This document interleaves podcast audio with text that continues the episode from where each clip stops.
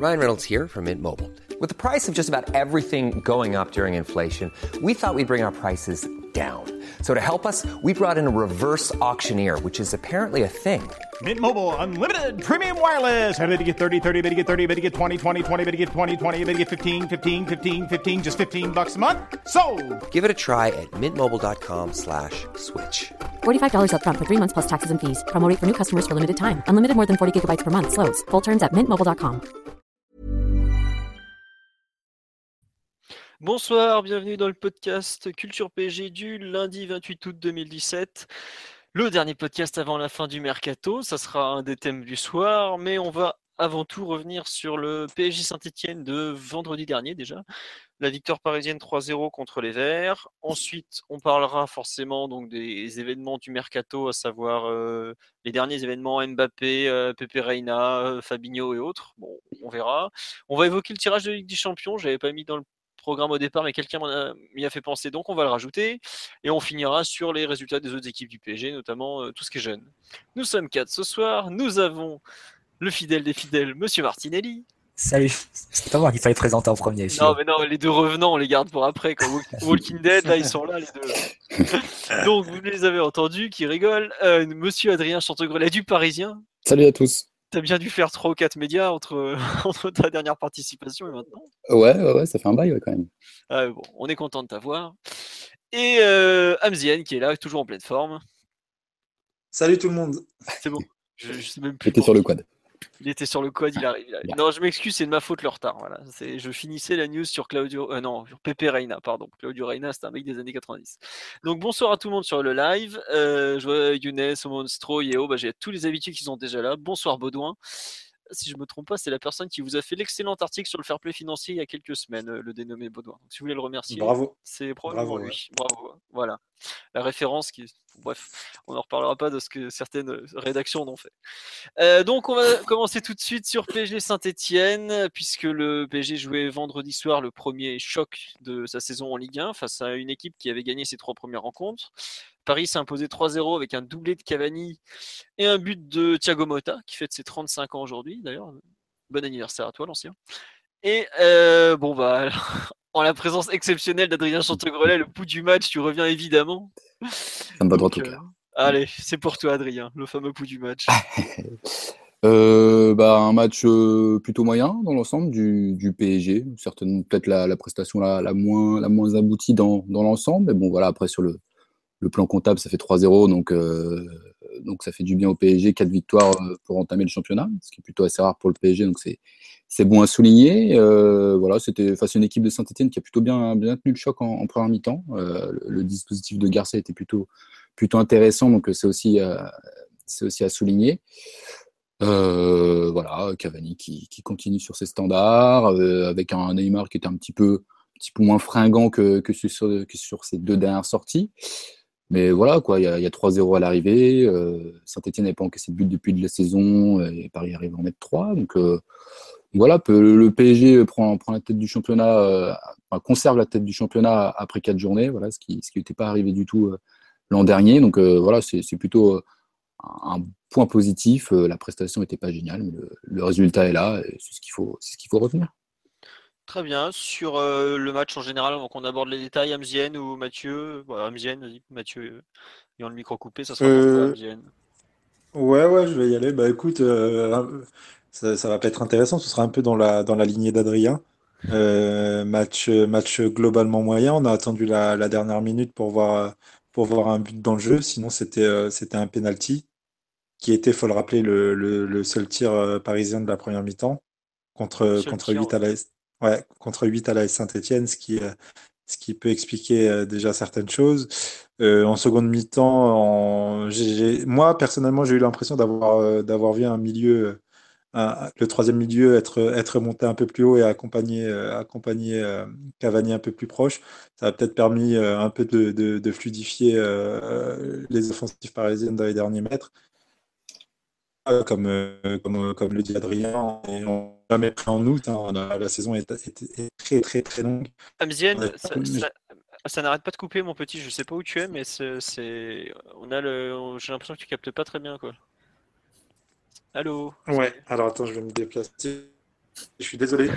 Oui, oui, c'est pas grave, t'inquiète pas. On a Je sais 3000 pas si vous m'entendez spectateurs, mais non, c'est pas beaucoup mieux, MGN. c'est pas grave. 10 000 personnes qui nous écoutent là. Non, non. non. Ah, là, c'est mieux. Là, par jeu, non? Non, là, c'est bon, mieux Ouais, c'est mieux là. Bah écoute, donc euh, comme je disais, voilà, bah, je sais pas si vous m'avez entendu, du coup, bon, c'est pas grave. Mais, euh, mais ce qu'il faut savoir, c'est que voilà, on est, on n'est jamais prêt au mois d'août et, euh, et comptablement, ça fait, ça, ça fait 4, matchs, 4 victoires, 16 points pris. L'année dernière, à la même époque, on avait déjà perdu 5 points, dont, dont 2 à domicile contre la Saint-Etienne. Voilà, c'est pas un bis repetita cette année et c'est c'est encourageant pour la suite. Il y, a, il y a Neymar qui est arrivé, il y a Mbappé qui va arriver. Des automatismes à refaire, à retravailler. Et, euh, et voilà, s'appuyer sur une, sur une base de points, c'est toujours, euh, toujours intéressant. Ah ouais, on est un peu en mode euh, on s'en contentera pour l'instant, quoi, en gros. Oui, C'est ça. C'est un Oui. peu, oui, non, mais c'est ça l'idée, oui. voilà. C'est vrai que c'était pas génial, génial. Euh, bon, c'est, je pense, comme tu l'as dit, que c'était globalement de très loin, même le plus mauvais match du PSG depuis le début de la saison. Au moins la plus mauvaise mi-temps. Peut-être pas le plus mauvais match, parce que bon, euh, ouais, ouais, Amiens, ils étaient gentils, mais ils avaient pas le niveau, par exemple. Mais la première période était vraiment faible. Oh, la première période, elle était apocalyptique. hein. Oh là là, il y avait rien de bon. Y a- franchement, il y a, euh, enfin, j'ai eu l'impression de revoir le mauvais PSG de l'an dernier. Et c'était pas glorieux. Euh, je sais plus qui en parlait. je- C'est un des. Je crois que c'est notre ami Victor de Première Touche.com qui dit régulièrement ouais des mi-temps du PSG avec deux tirs ou trois tirs, c'est pas normal. Là, un tir. euh, Bon après, il y, a, des semblants de situation, mais c'est quand même pas génial. Euh, bon, la pelouse est dans un état lamentable et tout, c'est vrai, euh, mais oh là là, c'était vraiment très très pénible. Et après le match, euh, Emery a insisté sur le fait qu'Oscar Gar- Garcia avait très bien préparé son équipe. Ouais, mais je trouve que chez nous, il y avait quand même un manque de d'implication en général, de plein de choses. Euh, J'ai trouvé la première mi-temps, on avait joué facile en fait, et ça m'a un peu gêné d'ailleurs, parce que c'est la quatrième journée. et Franchement, tu avais parfois l'impression qu'ils prenaient leur rencontre par-dessus la jambe. Euh, Il n'y avait pas d'intensité, euh, il n'y avait pas de. Je sais pas, il manquait tellement de choses que comme si on n'a pas joué quoi la première mi-temps tout simplement. Le symbole un peu de ça, c'était un peu Pastore. On attendait, on l'attendait un peu au tournant, parce qu'il avait été plutôt bon dans, lors de ses entrées face à Amiens quand, il avait débuté au Trophée des Champions. Et là, la prestation en première période, c'était un peu voilà, le symbole même du, de ce là En deuxième, comme il est un peu, il est un peu remonté d'un cran et c'était un, peu mieux, mais euh, voilà, c'est vrai que son, remplacement de Verratti n'était pas, était pas génial dans, dans l'ensemble. Euh, bah, je vous propose, on va passer direct au perf individuel, parce que moi justement je voulais revenir sur Pastore. Euh, Mathieu, tu rajoutes un truc sur le match en général ou tu repars, on en reparlera plus tard de, de certains points? si tu veux englober sur l'aspect collectif, ou bien on peut le faire tout à l'heure, mais On fera après, on, va faire les perfs individuels et après on fera collectif. On- Voilà. Euh, ouais, donc euh, quelqu'un veut continuer sur Pastore? Parce que je pense que c'est quand même un des grands thèmes du match vu que c'était un des joueurs les plus attendus. bah, Euh, vous m'entendez là hein? Ouais, plus ou moins, euh, Ambienne. Euh, Il y a Non, Mathieu Vas-y, c'est. vas-y, fini alors, fini. Vas-y Mathieu, vas-y, vas-y Mathieu, je t'en prie Mathieu, je t'en prie, excuse-moi. Non, non, c'est. Après, Pastore, je pense qu'il a été le symbole un peu de, du manque d'ordre et de clarté avec le ballon de- du PSG en première période. C'est-à-dire que enfin, les- on a eu la preuve que rajouter un offensif, ça ne voulait pas forcément et automatiquement dire attaquer mieux. Et je pense que ça s'est vraiment vu sur la première période. Pastore a sur un remplacement de Verratti avec des caractéristiques très différentes. C'est-à-dire qu'il allait se beaucoup plus haut et, devant le ballon, et au lieu de revenir pr- proche du ballon comme, le fait d'habitude Verratti euh, quand il joue avec Motta et Ra- et Rabiot. Euh, il prenait beaucoup plus de risques aussi dans ses passes vers l'avant, même des, risques qui étaient inconsidérés. J'ai une action en tête euh, à 30e minute, il me semble. Il tente une passe en profondeur pour Cavani qui est seul face aux, cinq défenseurs de Saint-Etienne, enfin, qui est impossible à réaliser. Il n'y a tout simplement pas l'espace. Du coup, ça fait un ballon perdu et Saint-Etienne qui pourrait recommencer une action alors que Verratti l'aurait sans doute pas tenté cette passe-là. Donc, euh, c'était un peu le, c'était un peu le symbole de cette mi-temps où Paris a, a manqué d'ordre, a manqué de précision technique. C'est, j'ai eu l'impression que la présence de Pastore, ça, ça a limité à la fois Di Maria et surtout Neymar aussi dans leur expression, euh, en leur prenant un peu en, leur prenant aussi un peu de l'espace, vu qu'ils jouaient vraiment assez haut et en position numéro 10, encore plus en deuxième période. Après, en seconde période, je pense qu'il y avait un recadrage, comme vous l'avez dit, le, peut-être le positionnement était un peu plus clair, et aussi j'ai eu l'impression qu'il, enfin, prenait moins de risques. Le staff a dû lui, demander de, d'y aller mollo sur les pertes de balles. Et c'est vrai qu'à chaque contre, enfin, comme on, atta- on attaquait mal en première période, t'offrais des munitions en contre à, Saint-Etienne. Et comme, tu étais mal positionné, tu n'étais pas en mesure de, le- de les arrêter. Ce qui fait qu'on on a subi euh, je sais pas, peut-être une dizaine de vagues sur la première période où on défendait à 6 et Saint-Etienne pouvait partir en contre. Et, euh, mais avec les quatre de devant qui se replient pas forcément de façon, euh, façon régulière. Donc, euh, Pastore était un peu le symbole de tous les, de tous les problèmes du PSG qui a livré une prestation beaucoup moins aboutie collectivement que, que, les deux derniers matchs où il était absent. Ouais, euh, juste je vais faire un petit tour sur live parce qu'ils sont tous là il y a beaucoup de choses qui sont dites. On nous dit match scandaleux de Pastore, il a joué numéro 10 et réduit l'influence de plusieurs joueurs, dit Maria, Rabio, Neymar. Donc c'est un peu ce que tu disais Mathieu il y a quelques secondes sur le, positionnement qui fait que finalement les autres ont moins de place pour s'exprimer. On nous dit toute l'importance de Verratti, donc en comparaison avec Pastore, s'est fait remarquer sur ce match. Effectivement, on a peut-être un peu vite euh, oublié à quel point l'italien est important. Ah bah, ceux qui l'ont euh, insulté après ces, deux derniers matchs quoi, je pense qu'ils ont ils sont un peu revenus sur la parole après, après ce match-là. On voit très bien que Verratti, c'est, il est absolument euh, nécessaire et indispensable au jeu du PSG et que sans lui, tu perds, euh, tu perds euh, l'essentiel de ta maîtrise et, et ton ordre à la possession. Et, et même un Verratti moyen comme, comme celui du début de saison, hein. ça, ça a souligné aussi. En- Encore, je trouve que Verratti moyen, c'était, enfin, sur le match de Toulouse, je l'avais pas trouvé moyen, par exemple. Ouais. je trouve qu'on y était allé vraiment assez fort dans les critiques sur Verratti. Au moins, peut-être quand il est absent, ça permet de, de relativiser un peu et de voir tout ce qu'il t'apporte quand il est là et que tu ne vois pas forcément quand il est là, que certains ne voient plus vraiment euh, euh, quand il est là, vu, vu ce qui s'est passé cet été avec le Barça. Très juste. Et du coup, Euh, enfin, vous préconisez quoi? Enfin, Vous pensez qu'il va continuer de Pastore euh, dans ce rôle-là pour les deux prochains matchs, vu que Verratti est suspendu trois matchs Bah, Le problème, c'est qu'il n'y a pas vraiment d'autres options, a priori. Pour, pour l'heure, au milieu, euh, on n'a pas de joueurs. Je pense que tu es obligé de continuer avec, euh, en essayant d'améliorer, d'être plus dans la lignée de la deuxième période de Saint-Etienne. Ouais. Peut-être euh, peut-être que peut-être qu'aussi que contre contre Metz lors du prochain match, euh, on pourrait on pourrait insister aussi à un changement un changement de système. On sait qu'Emery il est il est peut-être un poil frileux depuis le début de saison, mais euh, mais voir un Pastore peut-être un peu plus haut pour accompagner euh, Neymar et et Cavani, euh, ce, ce ce serait pas non plus une, une idée si saugrenue face à une équipe où de toute manière on devra faire le jeu, on n'aura pas non plus euh, euh, 15-20 occasions en face de nous. Donc euh, Enfin, Bah, après, il était vraiment 10 sur ce match face à, face à Saint-Etienne. Je trouvais Pastore. Au plus moins en sur la période, c'était clair en net. seconde- Ouais, en seconde période, c'était plus net qu'en première pour moi. ouais. De ce que je sais, il y a eu recadrage à la pause pour qu'ils lui, lui dire en gros, euh, c'est trop dangereux la façon dont tu joues, euh, on perd trop de ballons, va plus haut, quitte à, à moins toucher, les pertes de balles seront plus simples à gérer et, et fait de la, fait des, enfin, tente de devenir un joueur de dernier quart de terrain pour, pour créer des différences rapidement quoi. Parce que là ce qui s'est passé sur euh, la première période euh, bon ok elle est pff, sa première mi-temps elle est honteuse quoi. Tu les vois les, les dribbles à deux à l'heure qui tentaient de passer t'as envie de dire mais arrête arrête. Mais Non, euh, mais- Et, et au-delà de ça, au-delà de ça, à un moment, c'est euh, c'est au milieu de terrain, c'est un ballon perdu. Il fait même pas l'effort de se replier. C'est Neymar qui a dû faire 30-40 mètres euh, dans le couloir droit pour, pour venir compenser euh, la montée des latéraux. Et, euh, et tu vois Pastore, même pas il trottine, il était complètement à l'arrêt. Et ça, c'est beaucoup plus problématique pour moi que qu'une simple perte de balle. Parce qu'on sait que Pastore, c'est un joueur qui aime énormément créer, qui essaye de faire des différences avec le ballon, qui tente des passes que d'autres ne tentent pas si s'il perd le ballon, c'est le jeu. Mais, euh, mais s'il fait même pas l'effort de, de, de, de, de venir se replier ou, ou, ou, quoi qu'est-ce, c'est- beaucoup plus compliqué, je pense, pour lui. Et, et il avait un langage, un langage corporel sans ballon, c'était assez effrayant. Après, est-ce que les, les rumeurs de transfert l'envoyer à Monaco l'avaient pas aussi un peu, un peu perturbé?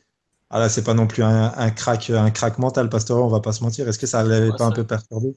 À voir. Après, il y a, il y a peut-être une question qui va au-delà de, de juste cette mi-temps-là. C'est est-ce que c'est viable de jouer avec Pastore, Di Maria et Neymar, qui à eux trois perdent 60-70 ballons par match enfin, Ça suppose un gros effort de la part de toute l'équipe, de toute l'équipe après pour, euh, pour essayer de le, le récupérer parce que ils les perdent dans des zones. Après, c'est difficile parce que tu es positionné haut, donc tu peux te prendre des contres. C'est, euh, ça, ça suppose vraiment un gros effort de la part de, tous- de tous les joueurs et de toute l'équipe pour essayer de compenser toutes ces pertes de balles qu'amènent ces trois joueurs. Tu peux te demander si euh, deux, c'est pas déjà, enfin, ça suffit quoi. Si, et trois, c'est peut-être pas trop d'aligner les trois à la fois quoi. Bah justement, là ce qu'on me dit sur live par exemple, c'est que euh, par exemple un mec comme euh, quand il est rentré en 8, il avait les limites, il, semblait plus adapté que Pastore. Et finalement, euh, c'est ça qui est fou, c'est que dimanche dernier, après PSG Monaco, donc il y a 8 jours, euh, Pastore se déclare euh, candidat à une place dans les trois du milieu. Et là cette semaine, il, fait un match où il fait tout sauf ce que doit être un milieu relayeur quoi. Et je trouve que tu as, un problème un peu de place du joueur dans dans, le 11 de départ qui se pose aussi parce que euh, il l'a dit lui-même, ça va être dur de briguer un des trois postes de devant entre bon bah Neymar et Draxler côté gauche, Di Maria, probablement Draxler aussi côté droit. Là, il avait une opportunité relayeur droit, il ne la saisit pas du tout, parce que son match a globalement été contre-productif pour sa cause. Hein. Faut... tu peux pas tirer une autre conclusion. Quoi. Ça, devient, ça va devenir compliqué malheureusement de, lui trouver une place dans, l'effectif. Bah, peut-être. Euh, après l'effectif, il est construit de telle manière que ce sera forcément lui le premier remplaçant relayeur. Quoi. Donc, euh, Oui, pour l'instant, oui. Bah, il n'y aura pas de relayeur a priori qui sera acheté d'ici la fin mercato. Non, mais quand tu vois le match qu'il fait là, est-ce qu'à l'avenir, euh, on... je, enfin, je prends un nom au hasard, ou presque, Fabinho par exemple, il vient. Est-ce que sur un match comme est-ce que tu, peux pas aligner tu peux pas aligner à milieu Fabinho Motarabio, hein, Fio bah, écoute, euh, franchement, euh, quand je vois le match qu'a fait Pastore ce, vendredi, si c'est un match extérieur face à une bonne équipe, je me demande s'il préfère pas mettre Fabinho ou un mec comme ça, un mec un peu plus défensif on a déjà, de mémoire, on joue la finale de Coupe de France avec un milieu euh, Stambouli, Rabiot, euh, Mota, quoi. Ah non, oui, Stambouli, avait, si, Stambouli avait joué. Euh... Relayeur droit. Non, non, c'était Stambouli Matuidi, Stambouli Matuidi, Rabiot. Voilà, tu vois, donc euh, on a déjà fait des, des matchs avec trois joueurs un peu défensifs. C'est pas, ça nous a pas gêné. Bon, après c'était encore blanc à l'époque, mais donc ce que je veux dire, c'est que c'est pas, c'est je trouve que c'est inquiétant pour Pastore quand même. Non, mais je pense que c'est pas une question de mental, c'est aussi une question de, de, profil du joueur. En fait, c'est impossible de demander la même chose à Verratti et à Pastore. C'est en fait, on, dit souvent que Pastore c'est un meneur de jeu, mais le meneur de jeu entre les deux, c'est clairement Verratti. C'est lui qui prend le, qui prend l'équipe en main, qui, organise la possession, qui, donne le, tempo du match. Pastore, pour moi, c'est pas du tout un meneur de jeu. Pastore, c'est un joueur de, de dernier tiers du terrain qui, doit jouer près de la surface pour pouvoir faire des, euh, créer, prendre des risques, avoir du déchet évidemment, mais faire la dernière passe, faire un dribble, pourquoi pas marquer? Et euh, l'autre action caractéristique Pastore, c'est la capacité à conduire le ballon quand il y a de l'espace et en, contre. Et tout ça, c'est pas du tout des caractéristiques d'un organisateur de jeu ou d'un meneur de jeu. Donc pour moi, c'est déjà difficile de l'imaginer remplacer poste pour poste euh, Verratti parce que leurs caractéristiques sont, sont complètement complètement différentes. Il y en a un qui cherche d'abord à sécuriser la balle et l'autre qui, qui cherche à, faire la passe qui tue et à, déstabiliser la défense. Donc c'est des logiques qui sont complètement opposées. Ouais, et puis bah on l'a bien vu. Hein. Enfin, ouais. Euh, et sinon, euh, le Chelsea, ce poste de relayeur droit, vous y croyez en ce, pour l'instant Enfin, à court terme?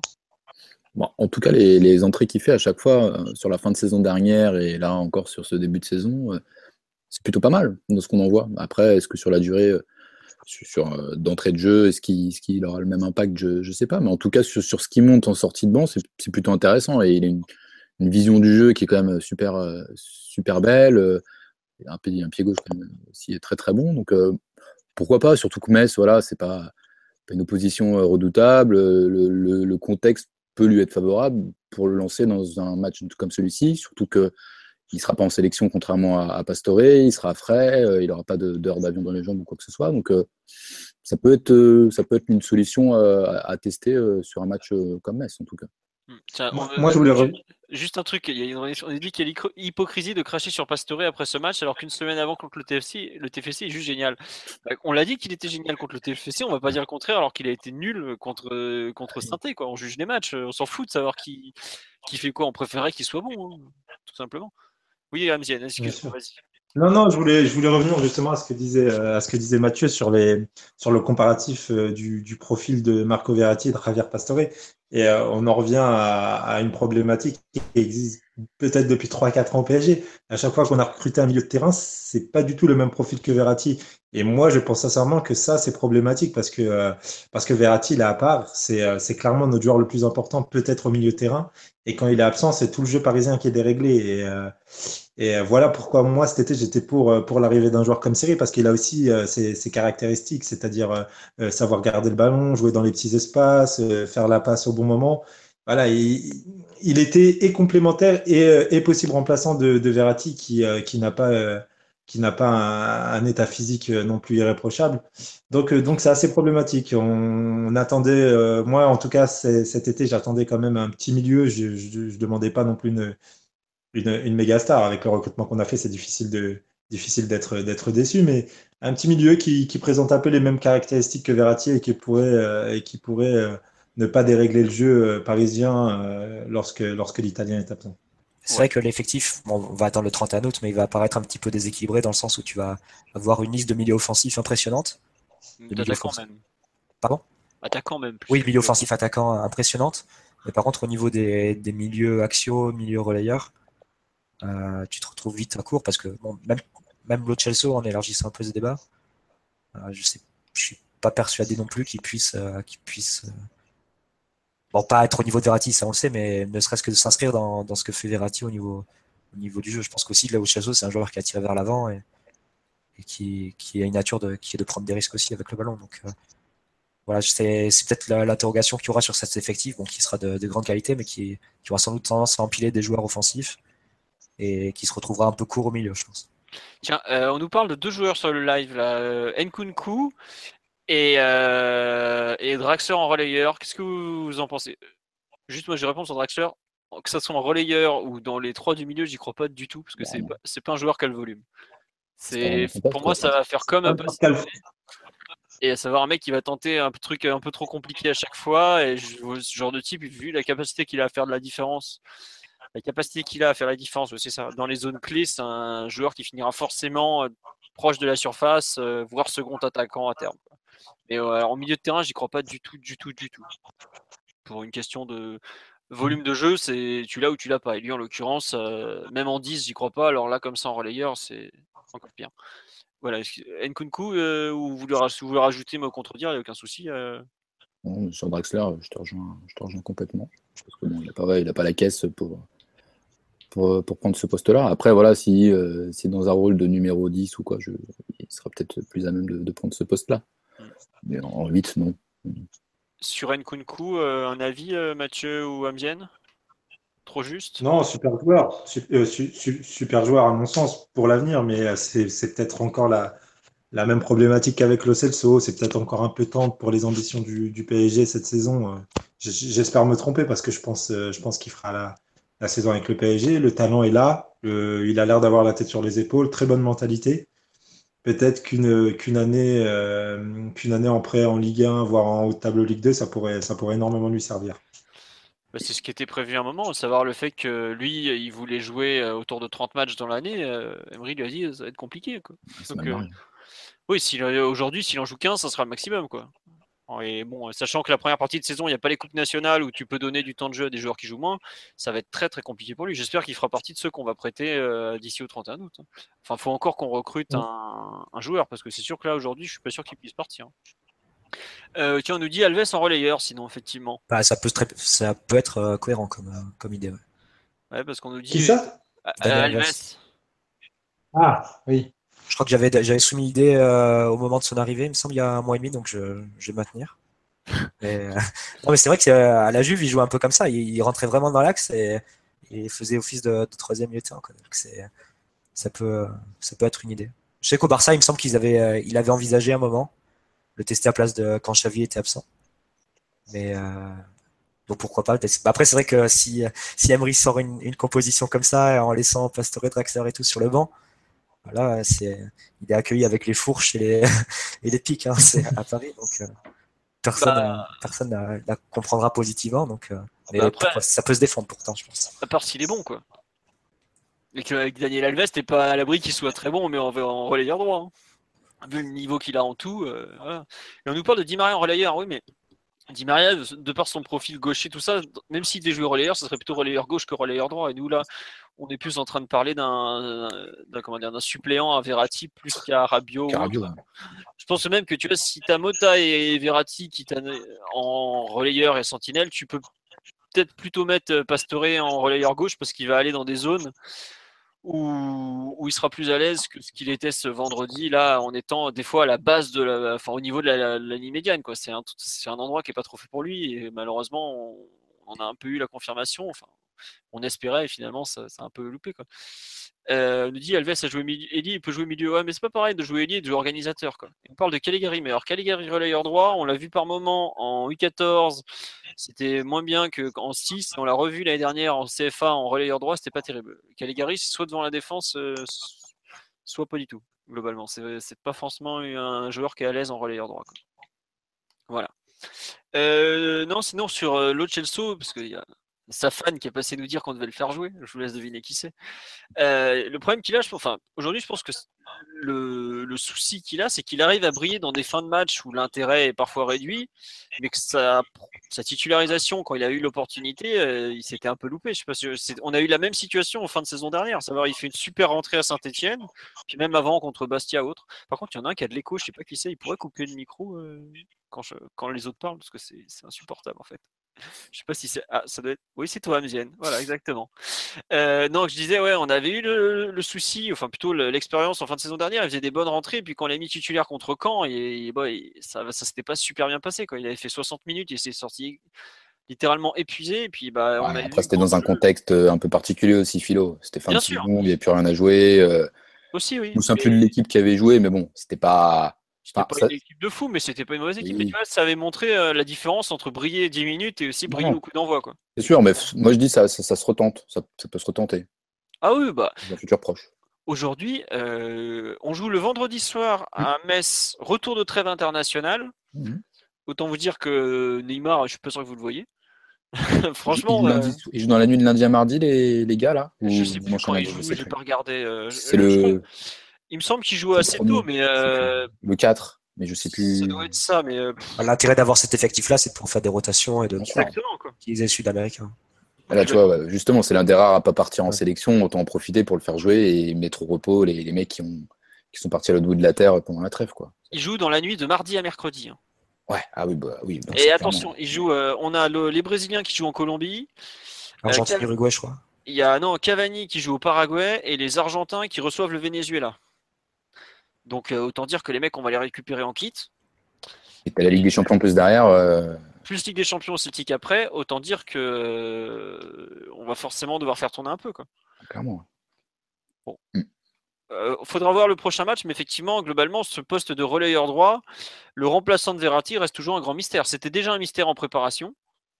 Et là, ça, malheureusement pour, pour nous, ça continue à l'être. C'est con parce qu'on espérait des solutions de ce match-là, et finalement, surtout avec de, de nouveaux problèmes à gérer. quoi. Euh, on nous dit il a droit à plusieurs chances, mais il en aura des chances. Après, ce sera à lui de la saisir. Et Nkunku, personne ne veut lui. Ici, il y a des clubs intéressés par Nkunku, mais euh, c'est pas forcément un prêt qui est facile à boucler parce que le PSG attend d'avoir son effectif définitif ou presque pour le libérer. Ça va faire partie des joueurs qui vont avoir leur quête réglée dans les dernières secondes du mercato. Les euh, Georgen, Caligari, Nkunku, Edouard, tout ça, euh, voilà. On nous dit Neymar suspendu contre le Celtic. Non, Neymar n'est pas suspendu contre le Celtic. Arrêtez de croire tout ça. Les suspensions ne sont pas reportées d'une année à l'autre pour accumulation de cartons jaunes. Revenez avec vos, vos dossiers s'il vous plaît. Euh, concernant les joueurs euh, à retenir de ce PSG synthé, il y a un nom que vous voulez ressortir? Hum, moi, je dirais bien Kipembe, parce que j'ai bien aimé le, turnover de, de, d'Emery à ce poste-là. J'ai l'impression qu'il compte un peu sur les trois, trois défenseurs centraux. Il l'avait dit en conf qu'il n'hésiterait pas à faire tourner à, ce poste-là. Et Kipembe, voilà, il a peut-être été pris parfois dans, son dos à, une ou deux reprises, mais voilà, ça, dans la relance, dans l'impact et tout, il fait, vraiment du bien au PSG. Il monte en puissance, il est dans la lignée de, de ce qu'il a fait. Euh, ce qu'il a fait la saison passée. Et voilà, dans, dans ce rôle de, de, si, si Emery continue à faire tourner les trois et que voilà, le, le temps de jeu est bien réparti entre Thiago Silva, Marquinhos et Kipembe, je pense que ça peut être, ça peut être bénéfique pour tout le monde. Et moi, moi cette, cette rotation, elle, elle, me plaît bien. Voilà, ça repose un peu Thiago Silva qui, on sait, qui est un peu fragile parfois physiquement. Qui a 33 euh, ans surtout. Ouais, aussi. Enfin, il va avoir 33 ans le 19 septembre, je crois. Donc là, tu as, as, Marquinhos et Kipembe qui sont fringants, jeunes, euh, voilà. Donc euh, ils peuvent, ils peuvent encaisser les matchs. Et euh, voilà, moi, Kipembe, j'ai encore, j'ai encore bien aimé. Et, et, il fait coup confirmé. Et voilà, sa, sa sélection encore euh, pleinement méritée. Qu'as-tu pensé de sa deuxième mi-temps quand il frôle le carton rouge?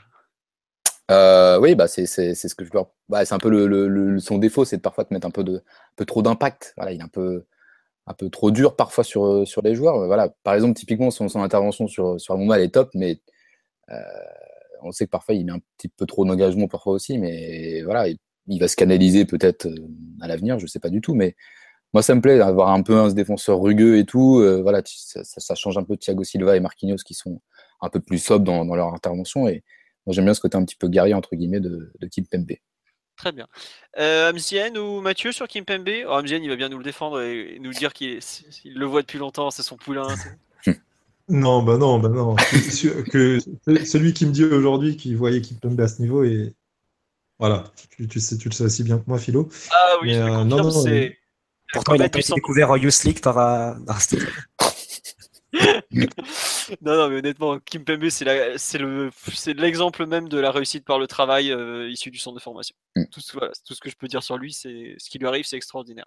Et il le mérite parce qu'il. Non, mais, mais on va ah, si on reprend les podcasts d'il y a genre un an et demi, euh, quand on parlait de son possible départ à Monaco, je, pense que tu favorable à l'époque, Ah oui, oui, non, mais moi, j'ai je, je, relu des, des comptes rendus de matchs de CFA ou des trucs que j'ai écrits il y a, euh, je me souviens d'un PSG Amiens, ça doit être septembre 2015 14 où franchement je sors du match, tu vois, il avait déjà, il avait déjà commencé à tutoyer le, groupe pro et j'étais perplexe en mode mais qu'est-ce qu'il vaut vraiment quoi? Septembre 2015 pardon. En mode qu'est-ce que ce gamin vaut exactement? Et finalement tu vois deux ans plus tard, euh, de la génération 95, c'est pratiquement le défenseur central euh, le plus abouti euh, aujourd'hui du championnat de France quoi. C'est complètement fou la progression qu'il a. Je, non, mais, euh, en plus techniquement, euh, enfin avec le ballon c'était pas trop ça. Hein, oui, premiers matchs et tout.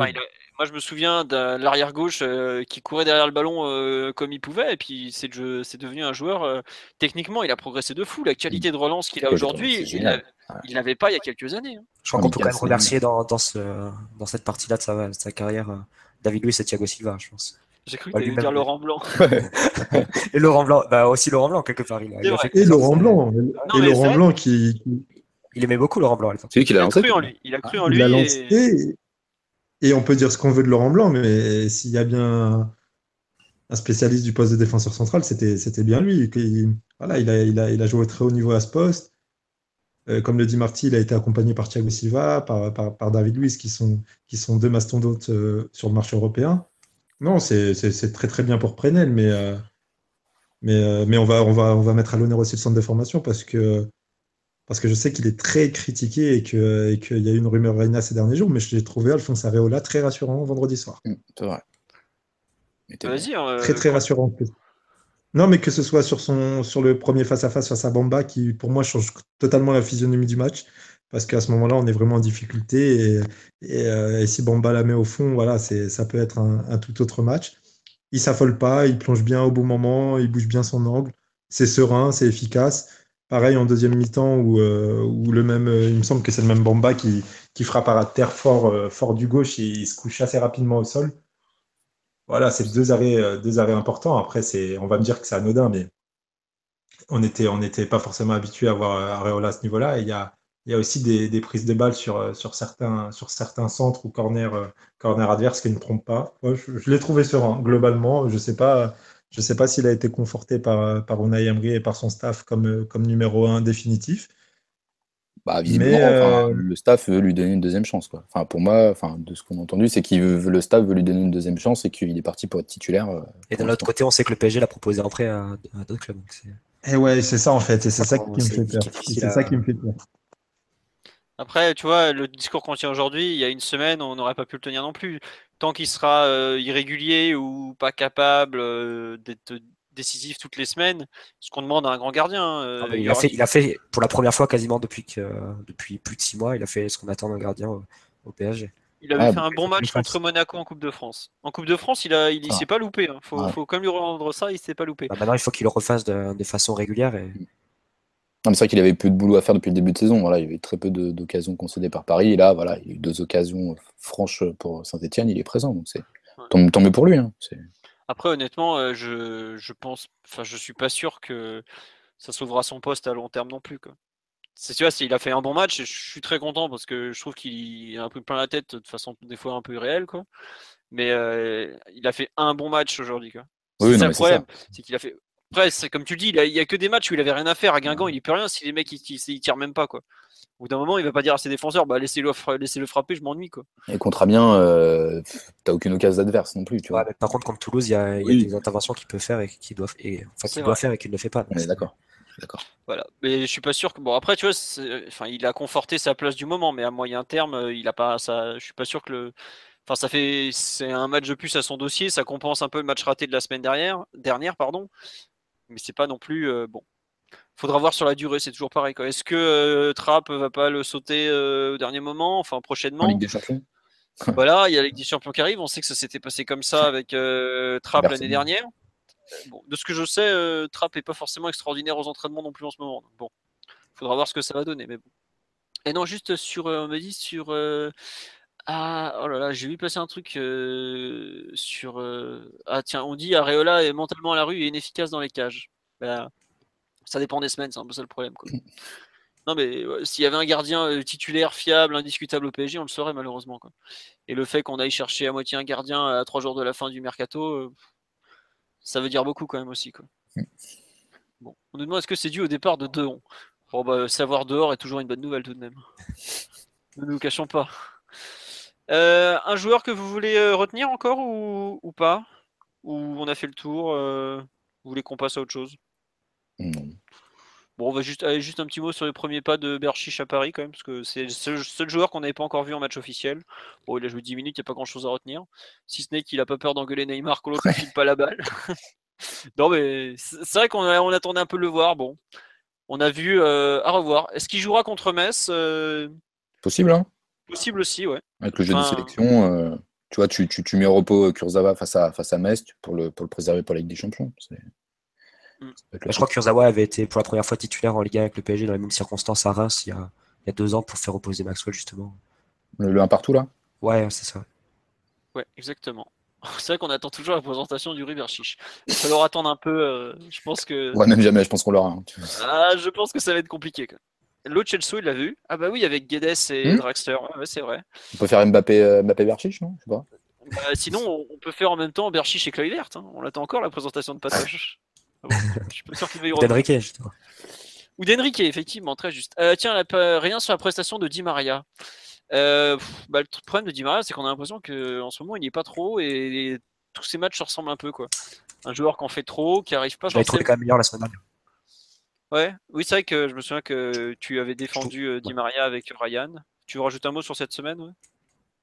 Non, il a fait, il a fait un mauvais match, mais euh, après, je sais pas dans quelle mesure c'est lié euh, au- aussi au, au- à l'équipe en général, dans le sens où voilà, Pastore lui prend, il lui prend de l'espace à l'intérieur. Euh, T'avais trois joueurs qui se marchaient quand même pas mal dessus, au moins pour la période.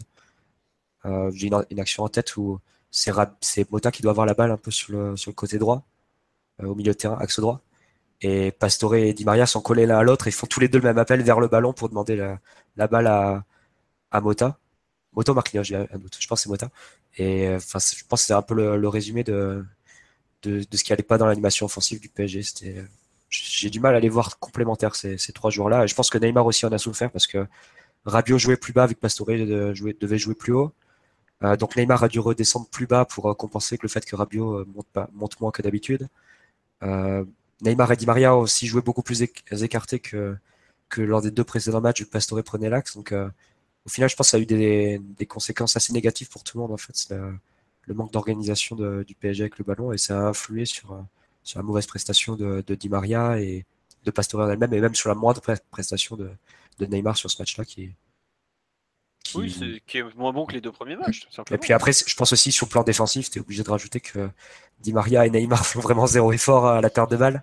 Ça a été reproché en interne, euh, cette absence. euh, on leur a dit que les courses pour la télé n'étaient pas suffisantes. Mais après, mais après, t'as pris Neymar quelque part pour lui éviter d'avoir à faire ces courses-là. Et c'est vrai que sur la première période, t'avais l'impression que Saint-Etienne avait un avantage tactique incroyable. C'est que, comme il jouait à, à 5 derrière, les, les deux, les deux pistons à droite et à gauche étaient libres et pouvaient, euh, pouvaient avancer balle au pied ou, ou sans ballon, euh, sans rencontrer aucune résistance, vu que Neymar et Di Maria faisaient pas le travail sur eux. Et ça déséquilibrait vraiment toute l'équipe à la perte de balle. Et, et je m'interroge vraiment sur le fait d'a- d'avoir un 4-2-3-1 euh, plus tard avec Neymar sur un côté perso. Le problème en plus, c'est que Kurzawa, défensivement, c'est toujours pas, toujours pas trop ça. Quoi. Il se fait parfois éliminer assez rapidement. Donc, euh, couloir gauche n'est pas toujours très, très bien bloqué. Quoi.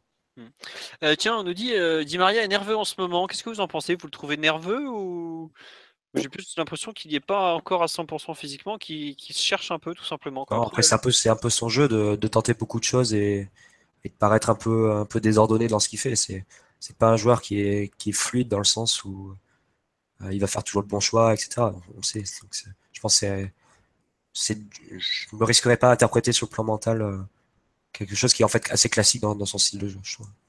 Après, euh, après Philo, je vais, je vais te permettre une, une transition euh, sur, sur le plan des transferts par la suite, mais, euh, mais c'est tellement un peu le, le fouillis au, au PSG sur ces derniers jours de mercato que, que, que- que c'est hyper compliqué de, de juger. Tu m'entends? Oui, oui, je t'entends et je suis totalement d'accord avec toi. C'est super dur pour les joueurs. C'est c'est- c'est hyper compliqué pour les, c'est hyper compliqué pour nous de juger, de juger les joueurs et c'est hyper compliqué pour les joueurs d'être dans un contexte plein de, compétition. Euh, tout à l'heure, on parlait de Pastore. Après, Marty, Adri et toi, vous avez, très bien décortiqué euh, son jeu, notamment ses, ses errances, euh, ses errances avec ou sans ballon, etc. Mais, dans quelle mesure le mercato n'influe pas sur le rendement psychologique de ces joueurs-là? Que ce soit Pastore, que ce soit Di Maria, qui pourrait être directement impacté par l'arrivée d'Mbappé?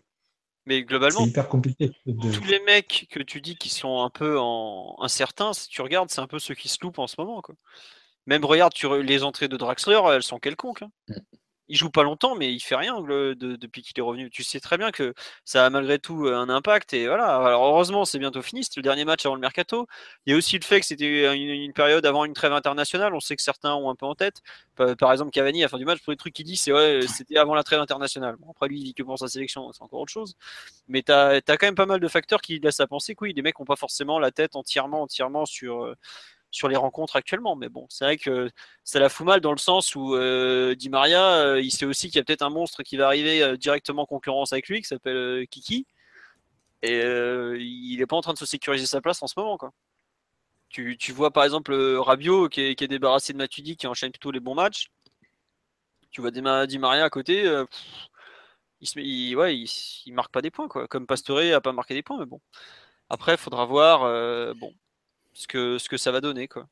Mais j'avoue que je suis les... vivement la fin du mercato pour certains qui se remettent un peu la tête euh, à l'envers, à l'endroit, pardon. La tête à l'envers, l'ont déjà, c'est bon. Bah, La chose qu'on peut conclure, c'est que vivement que l'UFA adopte une mesure qui, qui fixerait la, la fin du mercato estival avant le début des championnats. Quoi. Alors ça va falloir qu'ils commencent tous en même temps. Ça va être compliqué encore. Non mais ça, euh, tant qu'ils n'auront pas harmonisé les calendriers, et puis c'est dur d'harmoniser les calendriers, sachant que tous les clubs, toutes les, tous les pays pardon, n'ont pas les mêmes euh, sûr, compétitions. Quoi. Notre Coupe de la Ligue pourrie, là, le trophée dégueulasse, euh, sponsorisé par un, un truc pourri, il n'y a pas ça dans les autres pays, quoi, à part en Angleterre. Mais tu vois, les Allemands en Coupe de la Ligue, tu leur dis ça, c'est un tournoi d'été pour eux. Quoi. Enfin bon, ça c'est autre chose. Euh, juste sur l'aspect collectif de ce PSG Saint-Étienne, est-ce que Saint-Étienne n'a pas montré euh, comment faire pour gêner le PSG aux autres équipes? Qu'est-ce que vous en pensez? Parce que pour rappel, l'an dernier, ça avait été la première équipe à venir arracher un point au parc, avec un bloc pareil très défensif qui nous avait beaucoup gêné. Cette année, avec euh, un autre coach, d'autres joueurs, encore une défense à 5 qui nous ont encore beaucoup gêné. Euh, Est-ce que vous pensez que Saint-Étienne a un peu tracé la voie pour les autres euh, d'un point de vue collectif et défensif? Je pense déjà que leur plan était plus cohérent que, ceux de de, et de Toulouse, qui étaient venus au parc avec seulement deux milieux axiaux et, euh, et qui avaient été complètement punis par les déplacements euh, de Di Maria, de, de Verratti, de Rabiot et surtout de Neymar entre les lignes. Ça, ça faisait beaucoup trop de joueurs pour eux euh, à contrôler dans cette zone. Ils étaient en infériorité numérique à chaque fois. Et là, Saint-Etienne, j'ai l'impression qu'ils ont bien lu les deux, les deux récents matchs du PSG. Ils ont rajouté un joueur dans l'axe avec un, un défenseur central en plus, ce qui leur a permis de, de mieux contrôler le milieu, offensif du PSG, notamment sur Neymar. Ils se sortaient à deux ou trois à chaque fois sur lui, ils l'empêchaient de se retourner. Donc, ils l'ont bien géré de ce côté-là. Et, et ils, ont, euh, ils ont bien exploité une deuxième faille du PSG qui était, euh, qui était visible sur les, euh, précédents matchs. C'est évidemment comme les latéraux jouent très haut, il y a des boulevards dans leur dos. Et le fait de jouer avec, deux pistons sur les côtés, un à droite, un à gauche, au final assez libéré, vu qu'ils avaient trois centraux derrière pour les sécuriser, plus de un, milieu latéraux avec Amouma et, Dabo. Au final, ils gardaient quand même un avantage sur le côté, ils étaient à deux contre un, et ils pouvaient partir en contre sur les, sur les pertes de balles parisiennes. Et au final, ça a donné une première mi-temps où on avait clairement l'impression que c'était Saint-Etienne qui posait plus de problèmes à Paris que. C'était plus Saint-Etienne qui posait des problèmes à Paris que Paris qui posait des problèmes à Saint-Etienne. Et ça s'est vu sur le nombre de tirs. Donc, au final, ils D'occasion, ont... ouais, d'occasion. Donc au final, ils ont vraiment fait, ils ont bien préparé leur match et, et avec peut-être plus de talent devant, ils auraient, ils auraient pu faire plus, mal- plus mal à, à Paris en contre. Plus de talent, plus de monde devant aussi? Parce que tu vois, ils ont blindé euh, défensivement l'axe, euh, les côtés aussi. Ils se Ah. retrouvaient sur les contres, ils avaient personne. quoi. Ouais, mais après, bon, je je pense que Amouma, Dabo, c'est, c'est bien, mais c'est, ouais, quand tu arrives face à Kimpembe ou Marquinhos, c'est souvent eux qui prennent le, ils prennent le dessus, en fait. Donc, euh, Mais tu vois, je trouve que ce qu'ils ont fait euh, avec Neymar, euh, le défi physique, lui laisser peu d'espace, pas se livrer, c'est clairement un, un truc qu'on risque de revoir. hein. Parce que Ah, des, des- des- colosses en Ligue 1, c'est parce qu'il manque. Ben, la Euh, leçon, c'est densifier, c'est mettre du monde. hein. C'est, c'est l'empêcher de, trouver de l'espace, le forcer à redescendre, euh, le forcer à prendre des risques, euh, plus important avec le ballon, donc à perdre plus de balles, donc à avoir plus de munitions en compte pour, pour, pour soi-même. Donc c'est un peu ce que vont faire, je pense, les, prochains adversaires en, Ligue 1 de Paris. Tiens, deux réactions sur le live. On nous dit l'année dernière, le premier système anti-PG avait marché et donné confiance aux autres. Aux autres. Important donc d'avoir mis 3-0 ici. Et une deuxième remarque, on nous dit Sainté en a pris 3, on peut pas dire que c'était une bonne tactique, on a juste été moyen, mais rien à voir avec la tactique. Bah, euh, zéro tir euh, concédé euh, dans le jeu avant la pause, si, si c'est pas une bonne tactique, je sais pas ce qui Enfin, ça a pas tenu dans la durée, mais on met deux buts sur trois sur coup de pied arrêté pour débloquer la situation. Et le troisième, on le met à la 89e ou 92e, je sais plus. Donc voilà, on peut pas nier que ça a été ça a bien marché. Même le, le penalty, si vous vous rappelez l'action, c'est une ouverture de Neymar qui est ratée, qui est déviée dans la course pile pour Cavani quand même c'est, je trouve qu'il faut pas nier la, réussite du plan tactique de Saint-Etienne. Et même Emery l'a fortement souligné après le match en mode oui, Saint-Etienne nous a posé des problèmes. Il s'attendait pas à voir Saint-Etienne à 5 derrière, il me semble, Emery, je pense. Je pense qu'il s'y attendait pas, effectivement. Parce que quand tu voyais en première période, enfin, du stade, ça se voyait bien, c'est que enfin, il faisait de grands gestes pour demander euh, euh, soit à Rabiot, soit à Kurzawa de venir presser le, piston à droite ou à gauche d'Anko, ou bien euh, Gabriel Siva côté gauche pour, euh, pour Saint-Etienne. Enfin, ils faisaient de grands gestes pour, euh, pour leur demander qui pressait. Et je pense que les joueurs du PSG n'étaient pas prêts en fait pour, euh, pour, dans la répartition des rôles pour savoir sur qui, a, enfin, qui devait sortir sur, sur les deux milieux latéraux de Saint-Etienne. Et ça posait des problèmes en période notamment. Mm. On sait toujours, enfin depuis le début de saison, en tout cas, le PSG fait pas mal, fait, fait très souvent la différence en deuxième période. On sent que l'ascendant physique paye, paye sur le long terme, et ça s'est encore, ça encore démontré vendredi soir. Donc c'est voilà, les équipes euh, qui défendent euh, face au PSG, ils ont toujours du mal à, tenir sur la longueur et à l'heure de jeu, elles commencent un peu à, baisser de pied et avoir du mal à, tenir face à, face à ce PSG-là qui a toujours le pied sur le ballon et tout. Ouais, mais tu vois, par rapport à Toulouse une semaine avant qui était archi cramé à la 70e, je trouve que saint a tenu plus longtemps. Ils ont tenu, mais tu vois, ils ont pu, enfin, euh, offensivement, ils étaient cramés. Enfin, ils ont pu d'occasion. Enfin, il y avait le, il y a eu le contre de, de Bamba, ouais. De Bamba, et puis après derrière, c'était fini quoi. Oui, non, non, mais tu vois, Toulouse, ils avaient explosé. Je trouve que ils ont mieux tenu dans la durée et, euh, en première période. Tu, vois ce que je veux dire? Mmh. Tu as, d'un côté la performance au départ où Toulouse était déjà sous l'eau après 5-10 minutes. Ah oui, Et regardait Neymar en mode putain, qu'est-ce qu'il fait lui? Arrêtez-le, il n'y a pas ça dans les autres équipes. Quoi. Euh, là, ils n'ont pas du tout été impressionnés, ils l'ont très bien pris. Je suis pas sûr que. Allez, on va voir combien d'équipes dans la saison arriveront à l'isoler et à lui couper son influence comme ils l'ont fait. Alors c'est sûr, il est quand même impliqué sur les trois buts parce qu'au bout d'un moment, bon, bah, voilà quoi. Mais t'as quand même euh, la passe par exemple pour Cavani, elle est, elle est déviée, sinon elle est, au départ elle est ratée quoi. Mmh et après l'autre c'est un corner, un coup franc mais qui est bien tiré d'ailleurs. Après pour ce type d'équipe, euh, faut, faut pas qu'ils perdent leur concentration inutilement sur le sur le deuxième but, sur celui de Thiago Motta qui précède le coup franc, c'est la fameuse petite fameuse petite scène où Théo euh, frôle, frôle Neymar avec sa main. Et je trouve qu'ils perdent, euh, je me suis fait la réflexion, ils perdent énormément d'influx à, essayer de provoquer Neymar, à essayer de le titiller. Et, voilà, ensuite, il y a une réaction où tous les joueurs de Saint-Etienne pardon, étaient autour de l'arbitre. Bim, coup franc, but de Mota. Parce que je trouve qu'ils ont perdu énormément de concentration à vouloir faire disjoncter Neymar, justement. Peut-être qu'en jouant leur football comme ils l'ont fait, euh, fait globalement sur les, sur les 90 minutes, ça aurait été, euh, été peut-être plus positif pour eux. Là, sur ce genre de situation, c'est après ça, ça, n'engage que moi, mais je trouve qu'ils perdent énormément de, énormément de concentration sur ces, sur ces petits détails. T'insinues qu'on devrait les embrouiller plus souvent? Bah non, mais euh, non, non, non, mais j'insinue plus. non, non, non, non. Neymar, de toute façon, c'est un joueur comme ça, et je pense que toute la saison, ça va être un peu pareil. Ibrahimovic, à son arrivée, je me rappelle, l'un de ses premiers matchs, c'était à Bastia, où tu as l'impression que que, que, que, les adversaires voilà, ils vivent mal un peu sa, sa supériorité. Et, et voilà, on a envie de lui tomber dessus, on a envie de le titiller, etc. Zlatan s'en sortait toujours. Neymar, ça va être la même chose. J'ai l'impression que, les adversaires, voilà, ils ont envie de ces provocations de partir. Ouais, totalement. T'as cette phase pareil, une petite claque, les gens. Perdre. Il y a, il y a qui vont faire le cowboy avec Stop, on t'entend plus, Amzien, on t'a perdu, t'as dû bouger, mon grand. Je sais pas ce que tu fous, mais on t'entend plus du tout. Euh, bon, c'est pas grave. Non, mais juste, euh, bon, synthé, donc à voir pour le futur. Euh, moi, j'avoue que cette première période m'a vraiment rappelé les mauvais matchs de l'an dernier où on a galéré à trouver une solution. Alors, ça, ce qu'a expliqué Mathieu, là, le coup de la défense à 5 qui est probablement pas été imaginé parce que Synthé n'avait pas du tout joué comme ça jusque-là. a probablement gêné. À voir ce que ça va donner sur la durée. Est-ce qu'on osera changer de dispositif? À voir Voilà. On me dit, c'est vrai que l'arbitrage a permis au Stéphano de faire plein de petites fautes sur Neymar qui, euh, qui les ont bien rangées. Ouais, mais ça, pareil, euh, faut arrêter de croire qu'on va tous siffler à Neymar, malheureusement. D'ailleurs, il a découvert l'arbitrage français, il a, dû, il a dû se rendre compte, euh, putain, mais qu'est-ce que c'est que c'est Qu'est-ce qu'ils foutent là Même en Espagne, j'ai pas ça, quoi. Non, il était bon. agacé sur la fin, ça se sentait quand même. Ouais.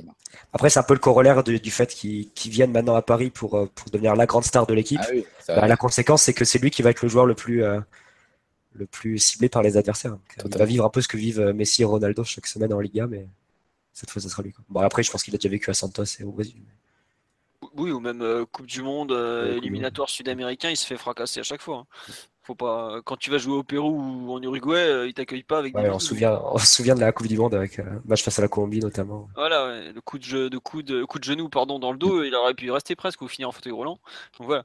Euh, dernier, petit point rapide sur euh, PSG Sainté. Est-ce que vous avez trouvé que Unai Emery a été trop tardif dans son coaching? C'est une critique qui- que j'ai vue à plusieurs reprises, que j'avais notée pendant le match. Euh, Qu'est-ce que vous en pensez justement? Parce qu'il- Je crois qu'il fait son premier changement à la 80e ou un truc le qui c'est les 3 à 80e, 80 82e. Ouais, c'est ça, ouais. Le premier Euh, entrée, c'est qui déjà? C'est Yuri. Yuri après Draxler, le Chesso deux minutes après. Ouais. Totalement. Voilà, c'est ça. J'ai une minute 80 et 83, 83. Ouais, coaching trop tardif pour vous ou pas? Notamment vu ce qu'ont apporté les entrants. Après, le match, il est plié à 2-0. Quoi. Enfin, oui, c'est- ça aurait été bien de faire des changements pour redonner un peu de, de rythme à un mec comme Draxler ou quelque chose comme ça, mais ouais, je sais pas, je sais pas si c'est, euh, oui, c'est pour moi, ça aurait été pour leur donner un peu de temps de jeu parce qu'ils ont assez peu joué, mais voilà, 2-0, le match il est plié, tu étais dans un faux rythme un peu, un peu dégueulasse, donc euh, pour donner un peu de, de nous un second élan à cette, cette partie-là, à la limite, oui, mais bon, pour moi c'était fini. Et euh, à part redonner un peu de temps de jeu euh, à ces joueurs-là, euh, c'est pas un reproche. Euh. Bah, moi, je trouve que le Ouais. match, comme tu dis, il manquait vraiment d'intensité. Mm. On n'avait pas vu. euh, La première mi-temps, comme je l'ai dit, il n'y avait rien de chez nous. Enfin, il y a- on n'y était pas, ou enfin, c'était pas qu'on n'y était pas, mais on n'était pas, on faisait pas un match sérieux, quoi. Et je trouve que ouais, le 83e, euh, pff, c'est enfin Draxler qui attend un 83e pour remplacer un Di Maria qui est pas bon. Pour moi, pour moi, il a Di Maria, je regrette, tu- il doit sortir avant même le 70e, quoi. Même Pastore, oui. Pastore, il doit, enfin, limite, lui, tu pouvais le sortir à la mi-temps vu son match. Mm. Mais euh, bon, je comprends qu'il veuille un peu lui redonner confiance, s'entêter et tout ça, mais euh, tu vois, le changement Zala Berchiche, 80e, ça, il lui donne un peu de temps de jeu pour l'acclimater. Petit 10-15 minutes, très bien. Voilà, c'était un changement de, un peu, comment dire, d'acclimatation, donc pourquoi pas. Mais le, le Chelsea et Draxler à 83e. euh, pff, ah, Après, Philo, euh, moi, je, suis- enfin, je suis très déçu que Draxler joue pas et que qu'il ait vraiment si, si peu de temps de jeu en ce moment. Et enfin, je suis son premier admirateur, mais en même temps, s'il faut le faire jouer ailier droit, c'est c'est un poste dans lequel il est, enfin, auquel il est vraiment pas, pour le moment, il est pas, il est pas apte. quoi. Enfin, il a joué, il a joué une poignée de ballon et euh, il y en a plus de la moitié qui, qu'il a joué finalement à gauche euh, ou vraiment dans l'axe. Parce qu'au final, il, il se sent pas à l'aise sur ce côté-là et et je sais pas si le changement Draxler-Di Maria t'apporte euh, t'apporte quoi que ce soit si Draxler est pas, pas apte à jouer vraiment, euh, vraiment côté droit. Et c'est une, une interrogation qu'on aura sur, tout au long de la saison, je pense. Et je la partage totalement. Mathieu, ton interrogation. Mais justement, pour moi, le but, c'est de prouver sur plus de 10 minutes s'il est capable ou pas de jouer ce poste. En 10 minutes, il a, je sais pas, il a dû toucher allez, 8 ballons, même pas. Si, si, 8 ballons, c'est ça. Voilà, c'est ça, je te dis au hasard, tu vois. Euh, forcément, on joue, le match est pratiquement plié. Si tu lui laisses 20-25 minutes à ce poste-là, tu peux un peu mieux évaluer, à mon sens, ce qu'il est capable de faire. Je suis, Non, t'as raison, t'as raison. je suis entièrement d'accord avec toi que pour moi, euh, Draxler côté droit, on l'a déjà vu. Ils ont essayé à Schalke, ils ont essayé à Wolfsburg, ils ont essayé en sélection nationale, il n'a jamais été bon. Donc on perd notre temps, mais ça c'est autre chose. Euh, on va bien s'en rendre compte dans la saison, on va galérer euh, si on, on essaie d'en faire un ailier droit. Mais euh, tu vois, en 10 minutes, le pauvre. pff, Enfin, je comprends qu'il fasse un peu la gueule quand il est sur le banc de touche en mode bon, il est gentil, mais euh, Di Maria Ah, c'est- il il est encore en train de chier son match, je peux rentrer quoi. Bah, c'est le problème, c'est que le poste où à Draxler se sent mieux, c'est celui de Neymar. Et, on vient de recruter Mbappé qui, qui joue aussi dans la même zone. Donc, euh, c'est, enfin, moi, je suis vraiment le premier déçu qui joue pas, mais c'est, il va, il jouera aucune fois dans la saison à son poste, hein, Draxler. C'est, euh, il- on va devoir trouver une solution avec lui euh, quelque part. hein. Soit Les il, matchs de coupe, quoi. Non, non, mais il faudra voir comment, comment on s'arrange. Euh, bon, Neymar va pas non plus jouer 60 matchs. hein. Il a la Coupe du Monde en fin de saison. Tous, ils ont la Coupe du Monde en, objectif. Mais c'est vrai que la gestion du cadre Draxler, elle, pose question parce que c'est un joueur important. On voit tout ce qu'il nous a, apporté beaucoup de choses depuis son arrivée. notamment sa capacité à marquer, être décisif et tout ça. Et là, si on se retrouve avec un mec qui n'est pas dedans côté droit, qui se fait un peu manger son poste côté gauche, ça va être vite un souci à gérer. Quoi. De là, ce qu'il soit transféré avant le 31 août, je ne pense pas. Parce que bon, c'est un joueur qui a quand même une valeur marchande importante et c'est compliqué de transférer le, dernier jour du mercato. Mais je, pense que ça risque d'être un sujet très régulier du podcast. Comment trouver du temps de jeu à Draxler et où le mettre quoi. Parce qu'on nous dit Draxler en 10 avec des permutations avec Neymar sur l'aile gauche. Pour l'instant, on n'est pas parti pour jouer avec un numéro 10. Donc, sur des mi-temps, on jouait vraiment 4-2-3-1 avec, avec un 10 qui était pastoré, Neymar et Di Maria qui étaient plus fixés sur les côtés. Mais j'ai du mal à voir cette tactique, enfin ce, système euh, reproduit souvent durant la saison parce que à la perte de balle, Neymar fait, ça te met vraiment en danger le fait d'avoir Neymar sur un côté et, lui laisser en même temps beaucoup de liberté défensive. Ça, ça beaucoup, expose beaucoup l'équipe à la perte de balle. Et de même pour Di Maria côté droit. Donc, euh, à la rigueur, je serais plus d'avis de voir Neymar en 10 et Dragster côté gauche si, oui. on devait. Euh, non, mais oui, c'est plus logique. Enfin, tu as tout intérêt à mettre ton meilleur joueur au poste où il peut être le plus décisif. Donc si tu dois choisir un des deux sur le côté. pour euh, l'équilibre de l'équipe, je pense que Neymar côté gauche dans un 4-4-2 ou dans un 4-2-3, c'est dangereux pour l'équipe. Bah, enfin, il a quand même une grosse capacité à défendre quand il s'en donne la peine, mais est-ce que voilà, c'est compliqué quand même à. le truc, c'est qu'il va rencontrer des arrière droits qui sont vraiment puissants, rapides en Ligue 1. C'est, je sais pas. Mais en plus, il n'a pas quitté Barcelone pour faire ce travail-là, donc c'est. Aussi. C'est des considérations qui sont difficiles pour le coach, je pense. Ah oui, non, mais euh, là, je le critique sur le sur le, timing des entrées, par exemple, mais à gérer sur la durée de la saison, ça va être très très compliqué. Quand tu as un banc euh, de cette qualité, enfin, je sais pas si on se rend compte du le banc du PSG euh, d'ici quelques jours, quand Mbappé aura officiellement signé tout ça, ça sera, enfin, la ligne offensive, ça sera Neymar, Cavani, Di Maria, Draxler, Mbappé, et encore, tu peux rajouter Pastore et Lucas. On parle quand même de deux internationaux qui doivent avoir une trentaine de sélections chacun, quand même. Enfin, c'est irréel en termes d'effectifs. C'est digne du Real de l'an dernier, qui a un, pareil, un effectif monstrueux qui permettait à Rames d'être le 20e homme euh, sur des finales de Coupe d'Europe. C'est à gérer, ça va être très très compliqué quand même. C'est un défi considérable, c'est un défi qui est, qui est beau parce que tous les joueurs, enfin tous les entraîneurs aimeraient euh, entraîner ces joueurs parce que c'est des joueurs merveilleux et tout. Mais c'est un défi qui est, euh, qui est considérable parce que la formule, la bonne formule avec tous ces joueurs, on va mettre du temps à la trouver. Et je pense qu'on peut, il faut, il faut être patient et il faut s'attendre à beaucoup de semaines de, de tests et de, de tergiversation. Et euh, sur le fait que Emery va beaucoup varier, je pense, les systèmes, les, les combinaisons de joueurs sur les prochains matchs. Et je m'attends pas à avoir euh, une formule définitive et qui marche, limite avant janvier, euh, avec tous ces joueurs-là. Parce qu'il y a beaucoup de questions. C'est est-ce qu'on va garder un milieu à 2 Est-ce qu'on passe, enfin, est-ce qu'on garde un milieu à 3 Est-ce qu'on passe au milieu à 2 Est-ce que tu laisses autant de liberté offensive et défensive à Neymar? Est-ce que Draxler ou Mbappé peuvent jouer à droite? Est-ce que Mbappé et Cavani peuvent jouer ensemble ou bien est-ce qu'il y en a un de trop? C'est, beaucoup de questions qui vont, qui vont devoir être résolues et, pour Emery, c'est un, sacré challenge parce que c'est, on a tendance à croire que c'est très facile pour un coach de, d'entraîner de très grands joueurs. Effectivement, c'est, facile dans le sens où ça te, c'est des joueurs qui te rapportent des points et qui permettent de gagner et te, te gagnent des matchs. Mais c'est très difficile de, de, trouver une formule qui va marcher pour les l'échelon supérieurs et la Ligue des Champions. Là, c'est vraiment les top top coachs qui arrivent. C'est les Ancelotti, genre qui trouvent, euh, qui t'inventent Di Maria relayeur gauche euh, et qui, qui te débloque, euh, qui te débloque la décima. C'est c'est l'Inter de Mourinho, pareil, qui change, qui passe du, du Losange au 4-2-3 en janvier avant le triplé. C'est c'est vraiment très compliqué et Emery va vraiment être testé avec la qualité du matériel qu'il a, mais en même temps vu le certain déséquilibre dans les profils et dans l'effectif qu'il a. Donc ça va être un sacré test pour lui. Il va devoir être créatif, innovant, euh, courageux. Euh, c'est compliqué. Hein. À voir comment ça va se finir, effectivement. Mais euh, tiens, on nous dit l'an dernier, on se plaignait de ne pas avoir de banc. Aujourd'hui, on se plaint d'avoir un banc de qualité. Le mercato, elle est folle. Bah ah oui, c'est un peu ça. Après, c'est vrai qu'on a, on, a ramené un énorme joueur en attaque en la personne de Neymar. On n'est pas loin d'en ramener un deuxième avec Mbappé. C'est aussi pour ça qu'on a ces questions-là qui se posent.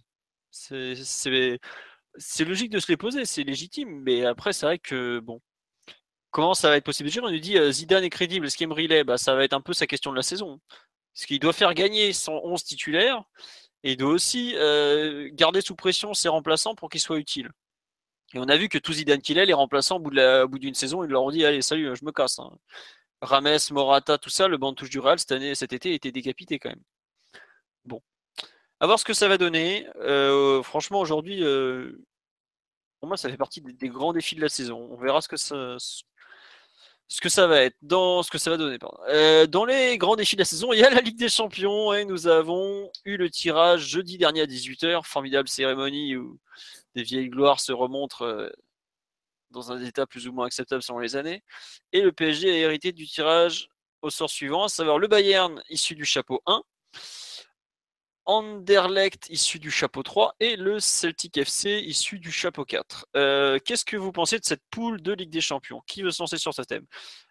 Attends, on va tester si le son d'Amzien au passage. Amzien, es-tu là, mon petit? Je suis là, mais je, je- je suis désespéré au niveau du son. Vous m'entendez? Ouais, on t'entend encore. Allez, vas-y, fais vite, fais vite. Pro- Profite. Non, non, mais, euh, mais euh, groupe assez homogène, il n'y a pas, y a pas, y a pas énormément de choses à dire. Euh, étant issu du, deuxième chapeau, on savait qu'on allait forcément, forcément taper un gros euh, dans le premier chapeau. Le Bayern, c'est, bien, c'est excitant parce que c'est une équipe qu'on n'a pas énormément eu l'occasion d'affronter ces derniers temps. Ça fait, ça fait une belle histoire avec, euh, avec le retour de, de Carlo Ancelotti et de, et de Kingsley, Kingsley pardon, Coman au, Parc des Princes. Donc, donc l'histoire est belle maintenant. Ça reste, ça reste un épouvantail, il va falloir faire très attention. C'est clairement eux les favoris du groupe, Euh, malgré les, les sommes investies cet été sur le marché des transferts. Euh, voilà, nous on, a, on les affronte très tôt, je pense, euh, fin, fin septembre, le match aller, c'est ça? 27 septembre, le match aller. 5 décembre, le match retour. J'ai- Je vous ai rempli le Ouais, quand même. tout à l'heure. M'étonnerait, qu'on soit, qu'on soit prêt au niveau des automatismes fin septembre. Donc, euh, donc voilà, faut, faut, faut pas non plus. j'ai vu des, des tweets passer, notamment après le tirage, où ouais, non, même pas peur, etc. Bon, voilà, bien sûr qu'on n'a pas peur, mais, voilà, c'est Bayern de Munich avec toute son histoire, avec toutes ses ligues des champions au palmarès. Va falloir les respecter et, euh, ça va donner un, spectacle, un spectacle plaisant, j'imagine. Après. Anderlecht, euh, je connais pas assez, pareil pour le Celtic, mais, mais idem, belle histoire avec Moussa Dembélé s'il reste là-bas. Beau stade, belle ambiance, euh, voilà, ça, ça fait penser un peu à, à la Coupe d'Europe des années 90, le Celtic, donc, euh, donc tout ça, c'est assez, plaisant.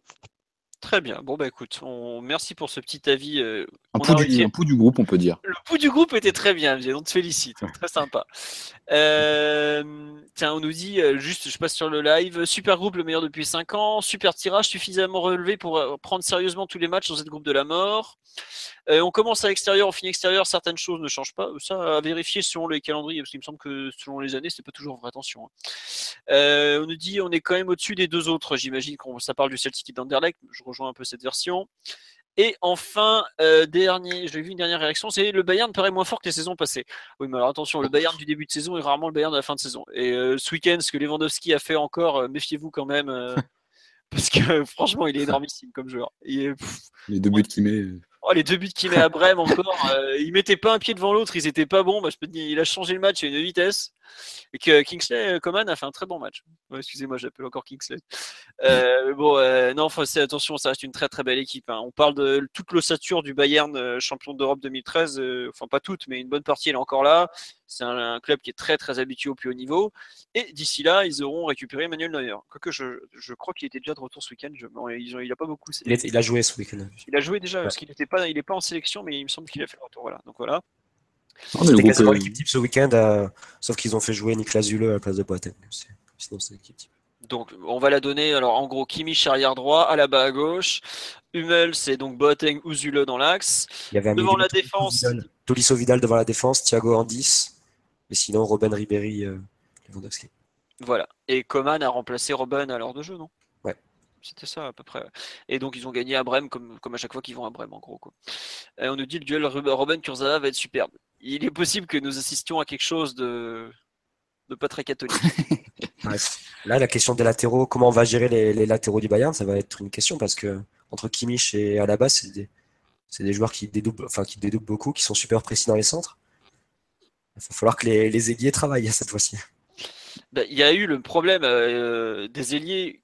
Le Bayern a posé ce problème au Borussia il y a allez, trois semaines en Super Coupe d'Allemagne, où le pauvre arrière gauche d'un soir côté Dortmund s'appelait Dan Axel Zagadou, donc en plus il découvrait à moitié le poste, et euh, il n'était pas aidé par le joueur devant lui, dont je me rappelle plus le nom, et euh, ils se sont fait noyer sur le côté toute la première mi-temps. Et si Neymar abandonne euh, l'arrière gauche du soir, qui sera probablement Kurzawa, ça va être très très compliqué pour le PSG. Comme tu dis, la question des couloirs va fortement, fortement se poser. Hein.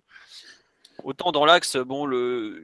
j'avais quelques doutes actuellement sur la qualité des milieux. Enfin, ça reste du très lourd, hein, mais par rapport au top européen, je trouve que à part Vidal, les deux autres sont un peu en dessous quand même. Tolisso et, Thiago, même si effectivement, comme me le signale euh, Florian, qui est un fan du Borussia, euh, s'il y a Rudy, ça peut apporter l'équilibre, c'est un joueur un peu plus défensif. C'est vrai que Ancelotti peut décider de passer en 4-3-3 avec Rudy devant la défense. Voilà.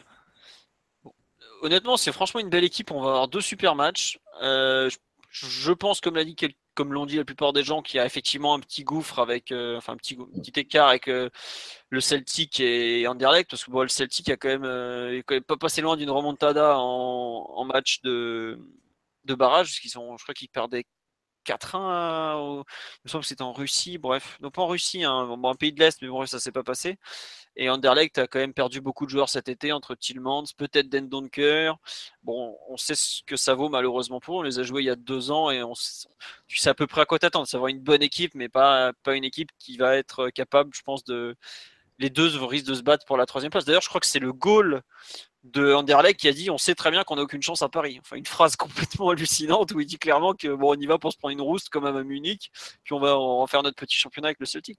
Oui, t'as vraiment. Enfin, tu les deux équipes au-dessus du lot et puis les deux autres euh, un cran en dessous. Mais le, groupe est sympa dans, l'ensemble. C'est de se jauger au Bayern, même si c'est pas à ce moment-là de la saison que les deux équipes seront, seront au sommet. Euh, c'est plutôt sympa d'avoir une grosse confrontation d'entrée. On l'a vu avec le Real euh, il y, a, deux ans de ça, ça a fait des, un, bon match sympa à Bernabeu au retour. Là, c'est le Bayern.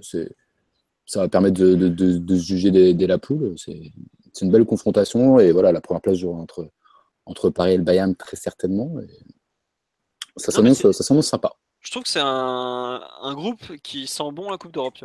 Ouais, euh, Bayern, a une énorme tradition européenne. Ils ont quand même gagné aussi. Euh, un certain nombre de Ligues des Champions. 4 5 même, 5 même, j'ai oublié, je cherchais celle des années 2000, mais c'était 2001, après le massacre de, de 99 délicieux de les voir en train de pleurer, délicieux, bref. Euh, et après, le Celtic est quand même un grand nom européen, et Anderlecht, pareil, une équipe euh, très très sérieuse. Euh, non, franchement. Ils ont gagné trois Coupes d'Europe aussi, Anderlecht. voilà, ouais. Non, vraiment une, un beau groupe de Coupes d'Europe, je trouve, qu'il y a, un groupe qui a une vraie légitimité. Puis tu vois l'ambiance et tout, machin. non, c'est cool. C'est sympa. En plus, on ne se tape pas des déplacements bourbax au fin fond du Kazakhstan en fin décembre, enfin fin novembre. Donc, euh, c'est très court, ouais. Voilà, c'est Allemagne, euh, Allemagne, Belgique, euh, Écosse. Tu ne tapes pas des trucs à rallonge. Non, c'est très bien. D'ailleurs, je crois que c'est trois jours avant le PSG, OM PSG du 22 octobre. Marseille joue un match de Coupe d'Europe au, fin fond de je sais plus où, je crois. Turquie. Ouais, ça doit être un truc dans le genre. Et pareil, Lyon, trois jours avant de venir au parc, ils, seront, ils ont un match européen compliqué. Donc voilà. Limassol je crois que c'est ça, je crois qu'ils ont à Limassol trois jours avant de venir au parc. Nous, on s'en sort à peu près à ce niveau-là. Et puis ça, ça peut faire une finale de, groupe, euh, sixième match euh, à Munich, euh, Munich PSG. Donc, je trouve que ouais, ça ressemble un peu au, groupe, à la finale qu'on avait eu à Barcelone il y a deux ans, mhm. en 2015. C'était 2015, ouais, c'est ça. Oui, oui c'est ça. Parce que Neymar était déjà. C'était en 2014. 2014. Ouais, décembre 2014. Ouais, décembre 2014. C'est exactement le même calendrier. On les reçoit lors de la deuxième journée, on y va là-bas la dernière. Ouais. Ok, bon. Écoutez, on verra, mais en tout cas, on est tous plutôt contents de ce groupe, euh, ne serait-ce que la configuration, les équipes. Donc, très sympa. L'UFA nous a gâtés. On n'a pas la facilité de tirage de l'AS Monaco, mais on ne recevait pas le tirage, donc on ne peut pas tout avoir. Sur le mercato, on enchaîne, parce qu'on en est déjà 1h10 d'émission quand même. Euh, bon, bah, Kylian Mbappé presque là. Est-ce que euh, finalement, ce système du prêt avec option d'achat, euh, qu'est-ce que vous en pensez? Est-ce que c'est la meilleure solution de faire venir Mbappé avec ce système-là? Qui veut se lancer sur ce thème un peu euh? Moi. Vas-y, Amzien. Ah. Bon. Le lancement s'est arrêté à je lève la main et puis euh, je me fais tuer avant, je crois. Non, non, non, non, mais, non, non, mais, mais, mais, mais, très bon, très bonne chose. Très bonne chose, tout simplement parce qu'on sait qu'avec le transfert de Neymar, le PSG était un peu dans, dans, les, euh, dans, le viseur. dans le viseur du, dans le viseur de l'UFA ouais, et, du, et du fair play financier là, avec, euh, avec Mbappé en prêt et que tu payes dans un an, forcément tu comptes un peu la chose. Tu avais dit euh, au PSG à l'époque un peu avant euh, On t'entend plus. En gros, il, a, il, était en train de dire qu'on contourne la chose. Mais après, on n'a pas compris. Non, mais je rejoins, je rejoins MZN en disant voilà, le, le prêt avec option d'achat, ça paraissait être la meilleure, euh, la meilleure des solutions voilà, pour contourner le fair play financier. Parce que voilà, tu, tu vas imputer les 180 millions d'euros sur le- l'exercice comptable d'après. Donc, euh, moi, ce qui m'étonne, c'est voilà, que, que Monaco accepte cette solution-là.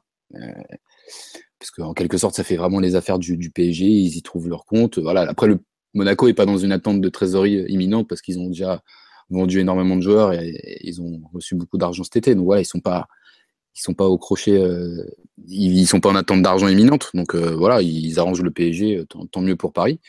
Et Paris qui s'attache des services de, Mbappé, c'est quand même assez, génial. Voilà, c'était pas forcément la priorité en, soi vu des vu, de l'effectif du PSG, mais voilà, l'opportunité Mbappé se représentera peut-être plus jamais.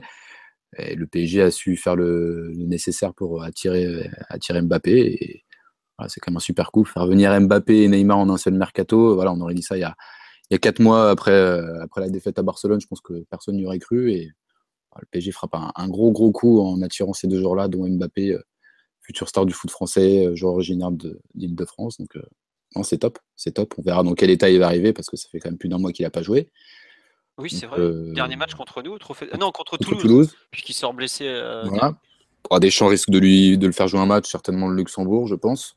Il pourra un peu, se remettre, euh, un peu se remettre en jambes. Et puis voilà, premier match face à Metz, très certainement. Donc euh, voilà, ça ferait une belle euh, bonne entrée en matière dans, dans 15 jours. Ça, on, on a quand même hâte de voir euh, cette association-là, quand même. Cavani, Neymar, Mbappé sur le papier, ça fait, ça fait saliver, quoi. C'est quand même très sympa. Mathieu, sur ce transfert possible de. Enfin, probable même maintenant de Mbappé, un avis?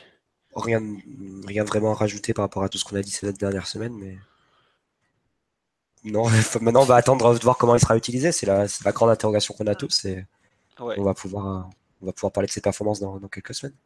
Non, mais honnêtement, la façon dont il va être utilisé, c'est franchement une énorme inconnue, quoi. Parce que pour l'instant, si on garde le 4-3-3, euh, bon, à gauche, il y a Neymar, euh, bon, voilà. Je pense que par exemple, il sera utilisé en pointe, par exemple, face à la place de Cavani. Ouais, ça peut être le bon moment de, de tester à ce, ce poste-là. Mais il y a Ça quand ne même. durera pas. Voilà, euh, par exemple, moi aujourd'hui, le poste que je vois le plus évident à terme, enfin, dans le s'il y a un 11 type, même si bon, cette notion reste assez floue euh, dans le foot actuel, ça serait plutôt côté droit le, le poste qu'il peut viser. Et est-ce qu'il est capable d'y jouer en étant performant? Il Ah, va forcément apporter des buts, des passes parce qu'il a un talent hors norme. Mais euh, est-ce qu'il sera capable de s'adapter à ça? C'est c'est une question qui se pose quand même, je trouve. Moi, je pense qu'il va y avoir beaucoup de tests et beaucoup de. Et au gré des rotations, au gré des états de forme, au gré des suspensions, blessures, des retours de trêve internationale, il va y avoir beaucoup de tests dans les prochaines semaines. Bon, l'avantage, c'est que bon, avoir de tels joueurs, ça va te permettre quand même de, malgré les tests et malgré des, approximations peut-être dans le collectif, ça va te permettre de gagner des points et donc un peu de temps. Et euh, je pense qu'il faut faudra encore attendre euh, plusieurs semaines avant de, avant d'être fixé sur la bonne, sur la, bonne formule du PSG 2017-2018. Une question qu'on nous pose, euh, deux questions. Vous n'imaginez jamais Cavani sur le banc Non. C'est compliqué parce que c'est un mec qui a quand même mis 49 buts l'an passé. Oui, il est quand même voilà, il il a un sur des bonnes bases aussi. Quoi. Ah, Voilà. Il marque. Un mec qui marque, c'est toujours dur de le mettre sur le banc. Et on sait les Mbappé- problèmes. Mbappé que- marque aussi. Mbappé marque aussi, c'est vrai. Mais pour l'instant, c'est dur d'imaginer Cavani sur le banc par rapport à la situation à cet instant. À terme, moi je pense honnêtement que d'ici deux ans, la plus grosse victime de Mbappé sera Cavani. Mais Moi, j'ai vra- honnêtement, j'ai vraiment énormément de mal à imaginer cette attaque Neymar, Mbappé, Cavani fonctionner. hein. Je, je te suis pas sûr que les profils soient hyper complémentaires. Euh, voilà. Et deuxième question, est-ce que Mbappé prend un risque en signant au PSG Mais oui, il prend un risque parce que il a fait six mois extraordinaires à Monaco. Ça reste que six mois. On sait qu'il a un talent fou, mais euh, s'il n'arrive pas à trouver sa place, que son temps de jeu baisse, quelque part, euh, il risque aussi peut-être un peu de. Il pourrait Ouais. louper la Coupe du Monde et tout.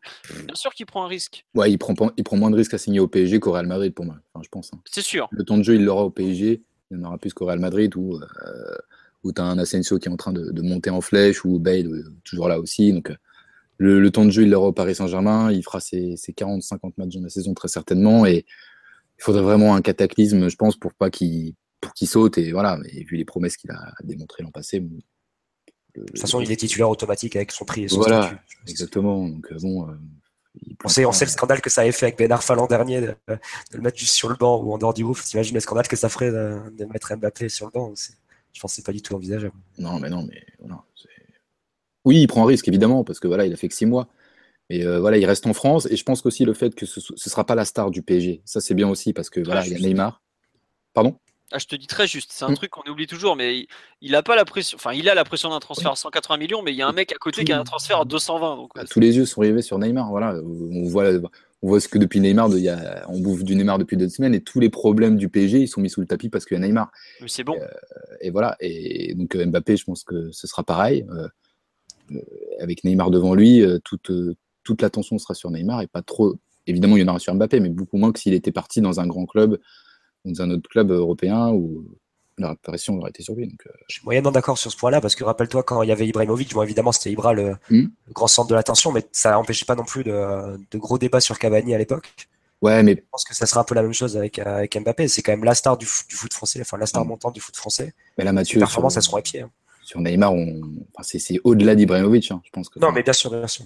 c'est... Pas pour autant qu'on parlera que de Neymar. ouais. Non, non, non, tout à fait, tout à fait. Mais là, c'est pas, c'est pas le, le, centre du projet, c'est pas, c'est pas Mbappé. Et ça, je pense que c'est important pour lui aussi de, de se dire voilà, j'ai, des mecs à côté de moi, j'ai Cavani, j'ai, Neymar. euh, ils sont là pour, pour faire monter le, club en Ligue des Champions. Et, voilà quoi. Je trouve, je trouve que c'est bien de ne pas trop lui mettre la pression euh, tout de suite sur lui. Ce, ce sera pas la, tête de, de la figure du, pro, du, du, pro, du, du projet qatari, donc c'est pas, c'est pas plus mal pour lui, je pense. Je pense que aussi, le- enfin, je pense quand même que le, le club a intérêt à, à le protéger et à, Mm. et à vraiment l'encadrer euh, de- de- dans son arrivée à Paris. Enfin, on sait les, les tentations, enfin les, les possibles euh, détournements qu'il peut y avoir quand tu signes à Paris. Enfin, surtout avec la- la- les attentes qui seront autour de lui, le- ce, Non, que ça- ce que son prix a généré, tout ça. Enfin, je pense que tu as quand même T'as quand même des petits risques, enfin, évidemment. Mmh, je- je bien sais sûr. pas, mais bon, il y a quand même quelques petits risques et le club a intérêt à, à quand même le protéger euh, et à bien l'encadrer durant son,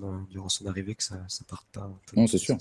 Voilà, puis comme on a dit tout à l'heure, voilà, c'est joueur originaire de l'île de France et tout. Donc euh, forcément, ça, ça réussit quasiment jamais. hein, donc c'est- Ouais, dans l'histoire du PSG, ça a rarement été, euh, rarement été génial. Donc euh, Ah, voilà, bah, après, ouais. voilà, Mbappé, ce qu'il a montré sur les six, six mois qu'il a fait, euh, c'est quand même assez, assez hors norme. Et s'il continue sur cette ligne-là, Ce qui donne confiance, c'est sa mentalité. quoi. C'est son, caractère qui est vraiment très calme. Son recul, Mentalité vraiment de compétiteur qui a envie de s'améliorer et tout ça. Donc, euh, le recul qu'il a, il est incroyable.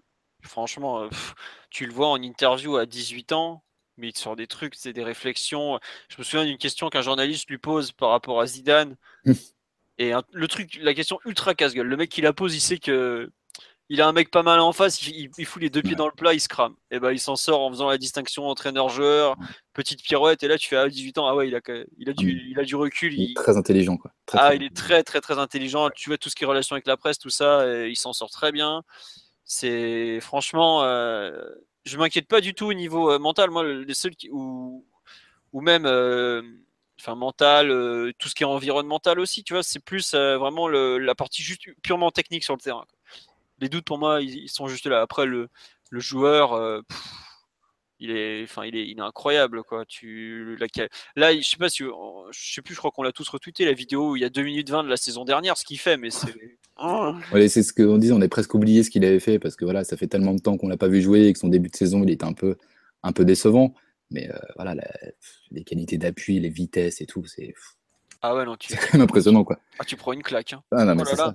D'un coup, tu revois le mec, tu fais ah ouais, quand même, ouais. Ouais, c'est pas mal. Tu- C'est c'est pas mal. hein. Il, y a- il est, il est pas mal le gamin là. Il vaut combien non, mais il va, il va, il va ajouter un élément en plus qu'on n'a pas forcément dans, dans notre jeu, c'est la profondeur. quoi. C'est un joueur qui, Mm. qui se déplace vite et qui attaque les espaces. Donc, euh, c'est c'est intéressant aussi comme dans le profil. Ouais, tiens, ah, il y a quelqu'un qui nous parle, il nous dit on parle de son comportement 5 minutes, l'épisode Raggy, la volonté d'être la star d'un projet alors qu'il vise le Real. Alors, il y a trois points. Euh, le comportement, euh, bizarrement, euh, Jardim l'a quand même remis dans le groupe ce, ce week-end. Je pense qu'en termes de comportement, il n'y a pas non plus que du mauvais. Ouais, et puis a- juste, juste en aparté, Philo, le- le- l'embrouille euh, Mbappé, je pense qu'on a fait des caisses parce que c'est Mbappé aujourd'hui et la situation euh, euh, fait qu'on en parle énormément. Mais voilà, les embrouilles, je pense que ça est arrivé. Je te rejoins totalement, c'est arrivé dans tous les clubs. Et c'est, à mon avis, c'est pas un hasard si ça tombe sur Raggy. Et puis, on parle d'un gamin de 18 ans à qui on parle de transfert toute la journée et à qui on lui dit mais 180 millions d'euros, mais je sais pas si. tu- Enfin, en termes de pression, c'est hors norme. Et je comprends En que plus, des- c'est un épisode qui est lié à, tous les bruits qu'il y a autour de son transfert. Je pense que euh, Adrien ou Amzian, ils ont dû- déjà dû parler à des, à, à des gens de- qui, qui ont côtoyé Mbappé l'an dernier. Moi, j'ai parlé avec Desantis, avec Desantis, qui n'est pas du tout la même génération. Mm. Et il dit euh, non, c'est humainement, c'est, c'est, enfin, il a un caractère, une mentalité. euh, de, de top. Enfin, top, quoi. C'est, il est humble, il travaille beaucoup, il est, il sait très bien ce qu'il veut, ce qu'il veut être dans le futur. Il a, il a ses idoles, il a ses modèles et il est prêt à, à vraiment tout faire et à, et à, tous les sacrifices pour, pour atteindre le niveau de, de Thierry Henry et de Ronaldo. Quoi. Oui, oui, Et, tout euh, simplement. oui. Et donc, d'un point de vue mentalité, caractère et tout ça, je pense qu'il n'y a vraiment aucun doute. Et, et le faire passer pour une. Pour, pour, un- pour quelqu'un qui crée des problèmes juste sur la base des, des quelques derniers jours à Monaco, enfin, ce serait, c'est un peu n'importe quoi, je pense. Ouais. Et donc, attends, juste le dernier point qu'on lui reprochait, c'était euh, il veut être la star d'un projet alors qu'il vise le Real ou le PSG. Euh, bah, la preuve que non, parce qu'aujourd'hui, la star du PSG, euh, c'est pas- euh, c'est clairement Neymar. Puis Aurel, il n'aurait pas été la star non plus. hein. Ah bah au Real, t'arrives, à t'arrives dans le vestiaire, euh, tu fais pas bisous sur les crampons de CR7, tu rentres pas quoi. Donc à partir de là. Euh, Mais bon, euh, Non, mais si t'avais- s'il avait été à Manchester City ou Arsenal, oui, là, ça aurait été la star de l'équipe. Mais au Real Madrid, non, ça n'aurait pas été le cas, ni à Paris. à Paris, euh, à partir du moment où tu fais signer un enfin Neymar, euh, bon, en termes de star, tu peux Bah. difficilement faire mieux dans le football mondial. hein. Ça, quoi. Ouais, bah, là, comme en termes de joueur, c'est le numéro 3 quoi. Si tu, tu peux difficilement euh, dire que tu vas dans un club pour être la star quand tu signes au PSG. C'est Mm. clair et net. Il y avait des, comme tu dis, il y avait des clubs plus adaptés à ce à cet objectif euh, si, si tant est que c'en soit un. Mais honnêtement, je, je vois pas du tout. euh, Mbappé court pas après la starisation, honnêtement. Euh, un truc tout bête, mais par exemple, on n'a rien vu de ses vacances. Si tu veux te faire photographier en vacances, c'est pas compliqué. Tu veux faire le une de tous les magazines, c'est pas compliqué. Euh, globalement, il a jamais voulu parler. Il fait pas partie des joueurs qui, je pense, qui courent après les médias, loin de là. Quoi. Là, il y a un petit vague plan de com autour de son, ses trucs à Bondy, mais c'est rien du tout. Quoi. On parle plus de Bondy que de lui. Donc, euh, Ah, il aime jouer avec les médias, mais voilà, mais ils sont, ils sont friands de ça, quoi. Voilà. ouais, complètement. Par la presse, il est très très bon, hein, c'est un super client. Donc, euh, écoutez, écoutez le journaliste qui en peut plus de faire des papiers sur Neymar. Là. Non, mais bon. Euh, bon, voilà un peu tout. euh, Max qui vient de nous rejoindre, remplacement en cours de podcast. Max a remplacé Andienne. Kilo, tu fais un meilleur coaching qu'Amri, toi. encore. Ah bah là, euh, on est à la 60, euh, 70e minute. J'ai fait rentrer Max DC, Max Draxler. Donc, bonsoir Max Draxler, comment allez-vous? Bonsoir à tous, ça va, ça va. J'écoute, religieusement votre, euh, vos débats sur Mbappé. Et tu, tu as rejoint ce qu'on racontait ou tu as Je, re- je rejoins, je rejoins totalement ce que, ce que vous racontez, les, les aspects positifs comme les aspects négatifs. Vous avez été tout à fait complet. Bah, tu Bon, partir écoute. alors. Bon, bah, C'est pour ça. Il a touché trois ballons, il peut, il peut sortir. Non, mais euh, j'avais mis euh, dans les thèmes euh, avant l'émission la piste Reina et les gardiens. Il s'avère que, bon, au moment, euh, juste avant le début de l'émission, Reina a plus ou moins annoncé qu'il. euh, Enfin, la presse italienne, après nous avoir dit qu'il part, il part pas, c'était. Euh, il est bien parti pour rester. Qu'est-ce que vous en pensez de cette piste Reina Et euh, puis, c'était quoi ce coup des adieux là? Parce que j'ai, enfin, ça ressemblait quand même super à des, vraiment à des adieux hier à San Paulo quand même. Enfin, c'était c'est assez appuyé, t'as l'impression qu'il est presque les larmes aux yeux. Enfin, Ah, bah oui, il avait les larmes aux yeux, l'image, clairement. euh. l'image que ça donnait, c'était un mec qui allait partir. euh, Bon, peut-être qu'il a d'autres pistes, on ne sait rien, mais j'ai l'impression qu'il allait se barrer quoi. Ouais. C'est assez, c'est déroutant. Peut-être que lui pensait qu'il allait partir, Ouais, et que peut-être, finalement le Napoli a vu les exigences de la Real Sociedad avec, euh, Rulli euh, aujourd'hui et donc euh, l'a retenu. euh, Peut-être. je sais pas. Ouais, ouais. Il avait pris, ouais, il avait pris un peu les devants quoi. Hmm, Après, après, il y avait aussi. Est-ce qu'il est qu'il pleure pas aussi parce que justement, il y a eu euh, des euh, les supporters qui ont scandé son nom et il y a eu effectivement des manifestations de, de joie. Il y a eu des PP euh, restes de la part des, Resta, des supporters du Napoli. Donc bon, on peut se demander si lui, il n'était pas plus ému par le fait de, de recevoir tant de euh, tant de, de remerciements, d'affection de, de la part des supporters que réellement de penser que c'était les adieux. C'est Bon, la version, c'est la excuse-moi, je te coupe Max, mais c'est cette affection qu'il a reçue, c'est la version qui est donnée par un journaliste de Sky qui est pas trop mauvais euh, aujourd'hui pour justifier le fait que bon finalement il a un peu changé d'avis, il veut plus partir parce que effectivement financièrement euh, il est en fin de contrat en juin 2018, il a 34 ans, enfin il va avoir 35 là en septembre ou octobre, je sais plus. On lui proposait deux ans de contrat à 4 millions d'euros par an, une troisième année en option. Euh, c'était, enfin c'est irréel à cet âge-là. Honnêtement, c'est il a proposé, c'est peut-être le meilleur contrat de sa vie même. Donc, euh, alors qu'il en a 34 et que, comme Mathieu va pouvoir nous l'expliquer, il est quand même un peu, voire beaucoup moins bon sportivement depuis deux ans, n'est-ce pas, Monsieur Martinelli? Ah oui, complètement. C'est- Non, mais c'est. Enfin, faut être très clair, c'est Napoli a une super équipe. Il y a un milieu de terrain, peut-être l'un des trois meilleurs en Europe, euh, une attaque de feu, des bons latéraux, des, des centraux qui comprennent bien les consignes, enfin, qui sont adaptés au, au style de jeu de, de Sarri. Et le point faible de l'équipe depuis deux ans, c'est c'est Reina. Point-là euh, Ouais. Oui, oui, c'est clairement le, le point. Après, ça, ça se ressent pas trop parce que le Napoli est un peu dans la même situation du PSG. C'est une Mhm. équipe qui, beaucoup- peu d'arrêt à faire. qui marque beaucoup de buts. Donc, si tu veux, ça, ça se ressent. Enfin, ils gagnent leur match 4-2, quoi. Mais bon, sur Oui. les deux buts, as peut-être un que, où, où Reina est, est vraiment en faute. Et euh, d'ailleurs, si tu prends les, les statistiques de, de Reina sur les, sur les deux dernières saisons, il apparaît pas dans le top 10 des, des meilleurs gardiens de Serie A. Euh, il a en fait des stats très comparables à, à celles d'Areola l'an dernier, que ce soit sur le ratio euh, euh, but, enfin tir par but, enfin arrêt par, euh, par but encaissé. Euh, si tu prends aussi la, si tu regardes un peu du côté des, des expected goals, il y, a, y a un article qui avait été fait sur un site italien qui s'appelle euh, l'Ultimo Uomo qui, qui classait un peu tous les gardiens en Serie A et enfin ces stats elles sont vraiment dégueulasses. Arena, euh, très comparable à, à d'Areola dans son trou noir de, de l'an dernier. Euh, il fait vraiment très peu d'arrêts déterminants. Il fait beaucoup de bourdes, il encaisse beaucoup de buts sur des, sur des frappes de loin, euh, des, tirs qui sont pas forcément impossibles à arrêter. Euh, donc voilà, c'est après son grand avantage et ce pourquoi aussi le Napoli tient aussi à le garder, c'est que c'est une personne très importante dans le vestiaire. C'est un joueur très charismatique, qui est un vrai leader dans une équipe.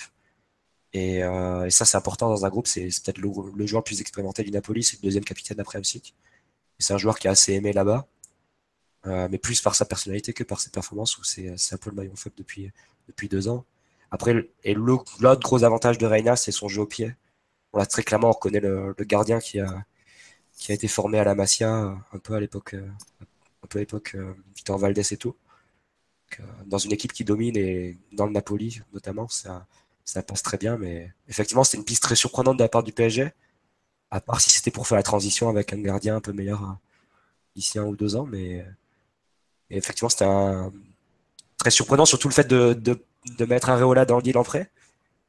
Non pas que Areola soit, soit si fort que ça, mais bon, vu que tu l'as confirmé en début de saison comme ton numéro 1, c'est étrange de, après trois matchs de, de vouloir le faire partir. Alors, Ça il y a eu n'aurait deux- aucun sens de le mettre numéro 1 à ce moment-là. euh, Il y a eu deux versions. Il y a eu une version euh, selon laquelle c'était Areola dans le prêt. Il y a eu une deuxième version où c'était Trapp ou Areola dans le prêt. Je crois alors- que Di Marzio a dit Areola pré. Voilà, Euh, Areola pour Di Marzio et euh, Pedula avait dit Areola ou Trapp. Pedula, c'est beaucoup. Enfin, Voilà, Pedula, euh, bon, je- pour l'avoir traité de grosse merde, j'ai été bloqué sur Twitter parce qu'il raconte n'importe quoi. Mais bon, on va dire que Di Marzio est quand même beaucoup plus coté chez les Italiens que Pedula. Quoi. Mais sur le coup, visiblement, Pedula est plutôt bien renseigné. Par Mais je crois que Trapp, c'était de toute façon, c'est un salaire qui était trop haut pour le, pour le Napoli. Donc c'est pour ça que Areola, c'est beaucoup plus crédible. Voilà. Et aujourd'hui, il y avait aussi Areola qui a été. Alors, il- donc le, Napoli pour remplacer Reina visait Rulli, le fameux Gironimo de la Real Sociedad. Et la Real Sociedad, pour éventuellement remplacer Rulli, elle pensait à Areola. Sauf que euh, la Real Sociedad a visiblement demandé 30 millions d'euros plus des bonus pour un gardien et euh, ça a été un peu trop élevé pour le Napoli. Donc le Napoli a dit niet. Reina a dit oh finalement on est bien à Naples. Pour la petite histoire, le Napoli cherchait déjà à remplacer Reina en tout début de mercato et le faire passer numéro 2 et ils ont déjà essayé de faire venir Rulli en, en tout début de mercato, mais à l'époque il y avait un problème avec Manchester City qui, euh, à qui le joueur appartenait encore à, je sais plus, pour moitié ou entièrement. je sais 30%. plus. 30%. 30%. Voilà. Et euh, c'était trop compliqué pour eux de le faire. Et là, ils ont essayé de voir ces derniers jours si c'était si c'était possible. Je crois que Manchester City avait vendu ses parts, ça, si je dis pas de bêtises. Je crois que c'est ça, ouais. Enfin, c'est le bordel, honnêtement. Ce mec, il a des bouts à tout le monde. C'est vraiment typiquement le, le gamin argentin qui a été saucissonné entre les agents. Mais ils n'ont pas pu le faire, donc euh, au final, ils gardent, ils gardent Reina et repoussent un peu le problème de sa succession à, à l'an prochain et ils comptent pas lui offrir une, une prolongation de contrat. Et son contrat s'arrêtera l'an prochain. On nous dit, dans le fond, dossier sans importance. Non, non, quand tu veux, à trois jours de la fin du mercato, quand tu tentes de t'acheter un titulaire, c'est pas un dossier sans importance. C'est quand même pas n'importe quoi. Alors certes, ça va pas se faire. Je pense pas que le PSG ira sur un autre chose, sur un autre gardien, pardon. Mais c'est pas un dossier sans importance. Et on nous dit, on peut savoir, elle sort d'où cette piste? Alors, euh, il y a quand même une réflexion sur le poste de gardien qui est engagée depuis un certain temps du côté du PSG. Et la réflexion est forcément ressortie au moment euh, après Toulouse où bon bah voilà Alphonse n'a pas été terrible. Et c'est euh, une idée de Antero Henrique qui avait été proposée au staff et le staff été plutôt d'accord dans l'idée. Alors, un staff espagnol, tu leur proposes Reina qui est quand même le, gardien remplaçant de la sélection. Bon, Bah, c'est marrant parce que c'est deux entraîneurs espagnols qui l'ont voulu au tout début de mercato. C'est Benitez qui a essayé de le faire euh, venir à Naples, euh, à Newcastle, pardon. Après avoir travaillé avec lui à Naples et à Liverpool évidemment. Et Guardiola qui a essayé de le faire venir en tant que, en tant que doublure en- de Ederson aussi au début du mercato, comme il l'avait euh, fait venir en doublure de Neuer il y a, il y a trois saisons euh, au Bayern. Exactement. Donc euh, voilà pourquoi on dit que c'est pas c'est pas une, euh, une rumeur euh, à prendre à la légère, c'est que c'est. Enfin, je, je trouve que ça montre aussi, malheureusement. Ça montre qu'on n'a pas vraiment travaillé en profondeur. hein. Non, voilà, et ça montre surtout que le poste de gardien, on est, on est toujours tangent, et je pense qu'on aura des doutes euh, toute la saison à ce poste-là, quoi. C'est super quand même pour euh, conforter ton gardien que tu viens d'installer en tant que numéro 1 après une, saison, une première saison difficile. Non, mais tu lui, quand même, tu, tu lui euh, montres encore une fois que c'est pas au Black que tu chercher à faire venir. C'est Reina qui, est, qui a 35 ans, qui est en fin de carrière et qui est sur la pente descendante. C'est dire à quel point tu l'estimes et tu penses qu'il peut tenir la saison en tant que numéro 1 d'un club qui, euh, qui vise euh, euh, le dernier carré de la Ligue des Champions. C'est juste pour un gardien qui est en manque de confiance, là, tu l'as clairement, tu, tu l'as mis la, la tête dans, au fond du trou. Bah pourtant, il fait son meilleur match de la saison le, le lendemain, quoi. Parce que la rumeur, elle sort euh, mercredi soir ou jeudi soir, je sais plus. Bref, c'est vrai qu'aujourd'hui, comme on me le confirme, c'est devenu sans importance. D'où le fait qu'on va avancer jusqu'à la rumeur suivante. Euh, tiens, on nous dit que Leno avait aussi été suivi par Naples au début du mercato. Ouais. Comme quoi, ils n'étaient pas totalement satisfaits de Reina. Donc c'est un peu bizarre d'aller le chercher. Bref, on verra si ça ressort, on en reparlera pire. Euh, au milieu de terrain, est-ce que finalement, c'est pas la, réelle urgence du moment? Bon, le nom de Fabinho est sorti aujourd'hui. Il y a plusieurs. Côté RMC SFR, ils disent que c'est mort. Côté l'équipe, ils disaient que c'était pas trop mort. C'est un peu tangent au niveau des sources. Il y a un peu de tout. Et, franchement, c'est très dur à suivre. Urg- urgence du moment, je sais pas si c'est mo- le moment, je sais pas. Ça fait quand même un moment que c'est une urgence. Bah, entre, temps, entre temps, Adrien, on a vendu un milieu de plus aussi. C'est surtout. En plus, oui, oui, oui, donc oui, c'est doublement urgent. Non, mais le- ce poste de numéro 6, ça fait, euh, ça fait trois ans qu'on doit, qu'on doit préparer la succession de, de Mota. Donc euh, oui, c'est une urgence, on, on le sait. Et euh, évidemment que Fabinho, ce serait le, le- joueur, le joueur rêvé, voilà. Euh, oui, ça paraît, compliqué. Ça paraît compliqué, euh, voilà. Mais Fa- Fabinho a très envie de venir. euh, euh, lui, il veut à tout prix rejoindre le PSG et le PSG veut, le faire venir aussi. Mais il reste, trois jours de mercato. Il va falloir convaincre Monaco de, le lâcher. Voilà, ça se ferait autour de 60 millions, je pense, quelque chose comme ça. Mais euh, voilà, quid de la question du fair play financier? Est-ce que tu peux faire euh, Fabinho en plus euh, après avoir dépensé 222 euh, pour, euh, pour, euh, pour Neymar Euh, Moi, je pense qu'il Attends, tu dis 222. Je pense- le prêt euh, de Mbappé, je pense qu'il est avec une. Monaco doit toucher des cette année. euh, le prêt payant, tu penses? Oh bah attends, tu t'imagines je sais pas. euh, Je sais pas Je sais pas, je euh, Dans ce, qui a été, dans ce qui a été dévoilé, a priori, Monaco touchera l'an prochain. Mais je- Moi, je sais normalement, pas. on précise J'ai aucune idée de- 30 millions et l'an prochain 150. ou.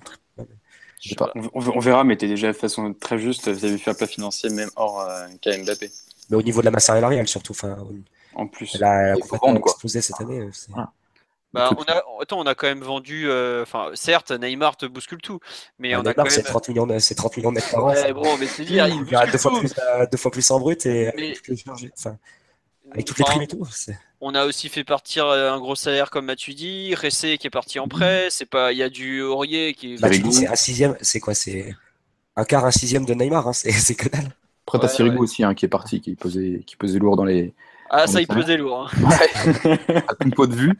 Mais, euh, mais non, mais, mais si tu fais Fabinho, pour, enfin, il faut vendre un, il faut vendre un, il faut vendre du joueur. Et aujourd'hui, euh, les, les, les poids lourds de- que, que tu traînes depuis euh, l'an dernier, voire avant, il n'y a rien, quoi. Lucas, il n'y a pas d'offre. Euh, Guedes, on sait toujours pas s'il part à Valence ou pas. Euh, Justement, justement ma, ma question par rapport à, à la problématique du fair play financier et éventuellement la transaction vis-à-vis de Fabinho. Euh, Guedes, on en est où, sachant que Valence l'attendait la semaine dernière, il n'est pas venu, il était dans le groupe, il était finalement euh, hors du groupe. Euh, euh, Jardim l'aimerait bien, on veut pas l'inclure dans le dans le deal, on l'aimerait bien le prêter. C'est lui quand même, c'est pourrait être une des pierres angulaires qui nous permettrait de débloquer le dossier Fabinho. Emery n'a pas l'air forcément de compter sur lui. Et, euh, et ah bah, il y a du pourtant, monde devant lui, quoi. Bah voilà, oui, mais C'est- c'est-à-dire Il y a que 8 c'est- joueurs, c'est bon. pour, pour, un, pour un joueur qui attire, qui attire la- la- le, le club, le club vendeur qui ne veut pas vendre, bah, il n'y a quand même pas, euh, pas 50 solutions pour, euh, pour pouvoir euh, débloquer le deal. Et si Guedes en est une, je ne comprends pas pourquoi on fait encore attendre euh, le dossier et Parce que pourquoi. Monaco euh, voilà, un transfert définitif de Guedes et Paris veut seulement le prêter, il me semble. Mais faut arrêter, quoi. Faut le vendre. Oui, mais voilà, un, moment, euh, un moment Guedes, il va pas. euh. Non, mais faut le vendre. Moi, je suis Mais d'accord. non, mais il a, toi. il a raison. Attends, mais Guedes. Bah, moi aussi, je suis sur, cette ligne-là, mais il, me semble, il semblerait que le PSG veuille seulement le prêter et sans option d'achat. Mais c'est c'est quand même un cas qui est absolument incompréhensible. Surtout que si Mendes veut choper sa commission, il peut faire les deux. Là, il se fait euh, coup double, il se fait trois, deux transferts de Guedes en, en six mois. C'est De quoi mettre de l'essence dans le yacht. Merci Max de Monaco. Non, mais. Franchement, ça, ce dossier, il paraît très compliqué. Et euh, de ce, dossier de Fabinho, ça fait quand même deux mois qu'on en parle. Deux mois qu'on essaie de le faire. Deux mois que Monaco n'est vendeur, n'est pas vendeur, que le joueur veut venir. Ça commence à devenir. euh, je ne vois pas encore en trois jours on va pouvoir euh, débloquer la situation, à moins que de toute façon Monaco ait déjà trouvé le remplaçant et qu'on ait trouvé des portes de sortie. Des- Ouais. Si déjà Monaco est vendeur, on a déjà une, euh, une Monaco, opportunité. Ouais, Monaco est plus ou moins vendeur, mais euh, s'il y a un autre club que le PSG, Monaco le vendra, oui, moins Voilà. cher, évidemment. on nous, dit, on nous renvoie à l'article du fair play financier sur, avec notamment les valeurs d'amortissement et tout ça euh, euh, concernant Guedes. Mais ouais, mais au bout d'un moment, euh, si tu as besoin de gagner des ronds vite, euh, euh, si tu as une bonne offre, euh, dehors quoi. Ah ouais. Si, si Monaco, ils mettent, enfin, si tu, tu mets Guedes et que tu le valorises à 25-30 millions, euh, putain, tu, tu fonces, quoi. Tu, tu réfléchis Mhm. pas, parce que tu l'as acheté 35 millions, euh, vu ce qu'il a montré avec Paris, euh, tu, tu, tu, tu- tu le cèdes. Hein. Même pas de- Oui, tu espères retrouver le plus possible et puis voilà quoi. Mais bon. Mais voilà, non, mais le truc, c'est voilà, c'est qu'il faut dégraisser. C'est pour faire venir Fabinho, je pense que dans le contexte du fair play financier, je ne vois pas autrement que de, que de virer quelques joueurs euh, pour, pour essayer de le faire venir. Je pense que c'est un dossier qui va Voilà. se débloquer euh, le dernier jour et quand Voilà. on, on aura on fait un, un prêt de deux saisons et puis voilà quoi. On va pas dire ça pour chaque fois, mais je pense qu'on va attendre de vendre Rico peut-être Di Maria, je pense. Je sais pas, parce que euh, Mendes tout à l'heure a démenti et de passer à, Di Maria, à Barcelone ça, pour Di Maria. Si tu commences à croire Mendes en période de mercato, au final. T'as un grand garçon maintenant, ça fait plus de mercato que tu, que tu gères pour culture. Euh, Non mais oui, euh, voilà, tu vois. Bon, après, je t'avoue que je- j'ai du mal à l'imaginer à Barcelone quand même, euh, l'ami Di Maria, mais bon. Si Coutinho ça se fait pas, j'ai Bah, le, peur que ça se fasse. visiblement, le, P- le PSG est pas du tout vendeur pour Di Maria au Barcelone, à Barcelone. Enfin, je même, pense que euh, Et Barcelone, ailleurs, ailleurs, c'est- c'est peut-être une autre affaire. Ouais, voilà, c'est ça.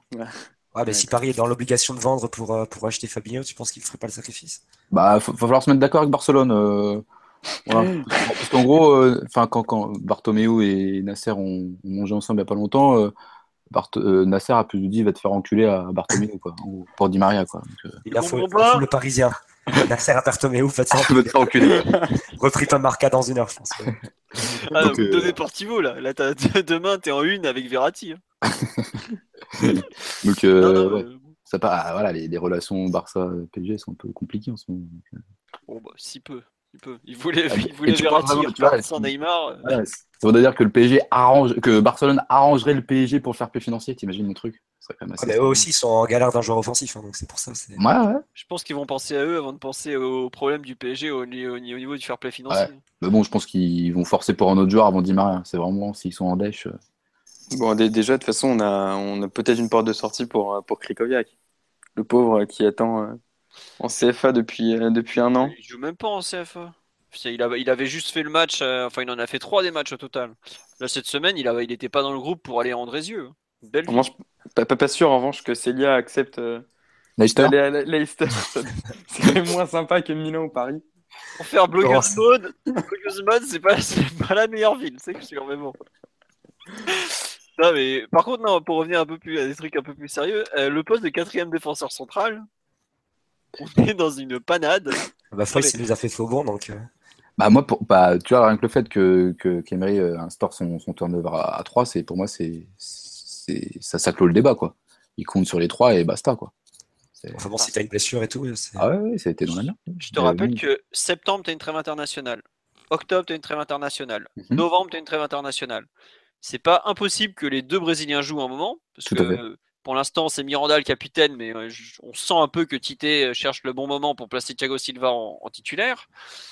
Euh, tu te retrouves trêve internationale où ils vont jouer au fin fond avec Pérou, Paraguay, enfin tu vois, un, bourbier ou avec des mecs qui, sont là avec une machette ou presque. T'as un rematch trois jours plus tard, c'est pas simple à gérer. Hein. On l'a fait l'an dernier, hein, Philo. hein. On l'a fait. Non, à l'époque, Thiago Silva était plus retenu euh, par. euh, ah, il, a, il a fait Ah non, sa si, deuxième il partie de là, saison. Il est revenu. Il, mais il faut est pas prendre la saison dernière comme référence. Enfin, on a eu un coup de chance au monumental, mais Bien sûr. tu fais pas la Ouais, saison mais- avec seulement trois défenseurs centraux. Ouais, mais bon, 4 défenseurs. Le quatrième. euh, c'est- Fran- C'est pense compliqué. qu'aujourd'hui- C'est toujours compliqué. Surtout qu'on n'a même pas Aurier pour dépanner sur 2-3 matchs. Quoi. C'est... Tamota, voilà. C'est Mota qui finalement. Euh. Mota Kimpembe en défense centrale, c'était déjà pas terrible contre Wascal en Mota, 30 il de peut pas, il peut finale. pas jouer défenseur central avec 50 mètres son dos à couvrir, c'est pas possible. En Ils, Ligue. ils, ils avaient pas joué, ils avaient pas joué contre Lens aussi, euh, Stade de France? Si, Si, tout si, à fait. si. Si, Ouais. mais il, a- il avait remplacé Mota par Kimpembe à 20 minutes de la fin. C'était les 20 premières minutes de Kimpembe en pro. C'était Mota Camara, je crois, la charnière. Ouais, voilà. Mo- à là. ouais. Mota Camara à la charnière. Donc, elle Non, mais peut Mota, pas- il peut pas jouer avec, euh, il peut pas jouer défenseur central vu le site de jeu du PSG. euh, où la, limite la principale caractéristique du, du défenseur central, ça doit être d'être rapide. L'espace qu'il y, a- qu'il y a dans son dos à, à couvrir et les contre-attaques qu'on se mange à chaque match, quoi. Donc c'est pas possible. Bah, si, si Krikovac reste, bah voilà, on a trouvé notre quatrième défenseur central. limite. Non, mais aujourd'hui, le défenseur, le quatrième défenseur central, ça doit se jouer entre Krikoviak, Aurier et peut-être Riemann de la réserve. Quoi. Ouais, c'est pas mal. Voilà. On est bien, quoi. Non, mais Ça fait rêver. franchement, euh, c'est- enfin, c'est dra- je sais pas, mais euh, c'est pas comme le défenseur, quatrième défenseur central, on le cherche depuis le 31 août 2016 quand même. On c'est encore un dossier qu'on va Non, mais- remettre cet hiver, je pense. Ah bah Non, mais oui, on- c'est ça. a- Après, voilà, c'est- c'est- ça reste des dossiers. On a eu euh, Pep, on a eu euh, Foyt. Ça reste des dossiers où on, a, on était sur le point de les finaliser. On, on y, c'est-à-dire qu'on y pense et on a des dossiers quand même euh, qui sont concrets et qui sont avancés. Pour le coup, on- le Pep, on- les, les deux faux bons, on peut pas on n'avait pas forcément la possibilité de les anticiper.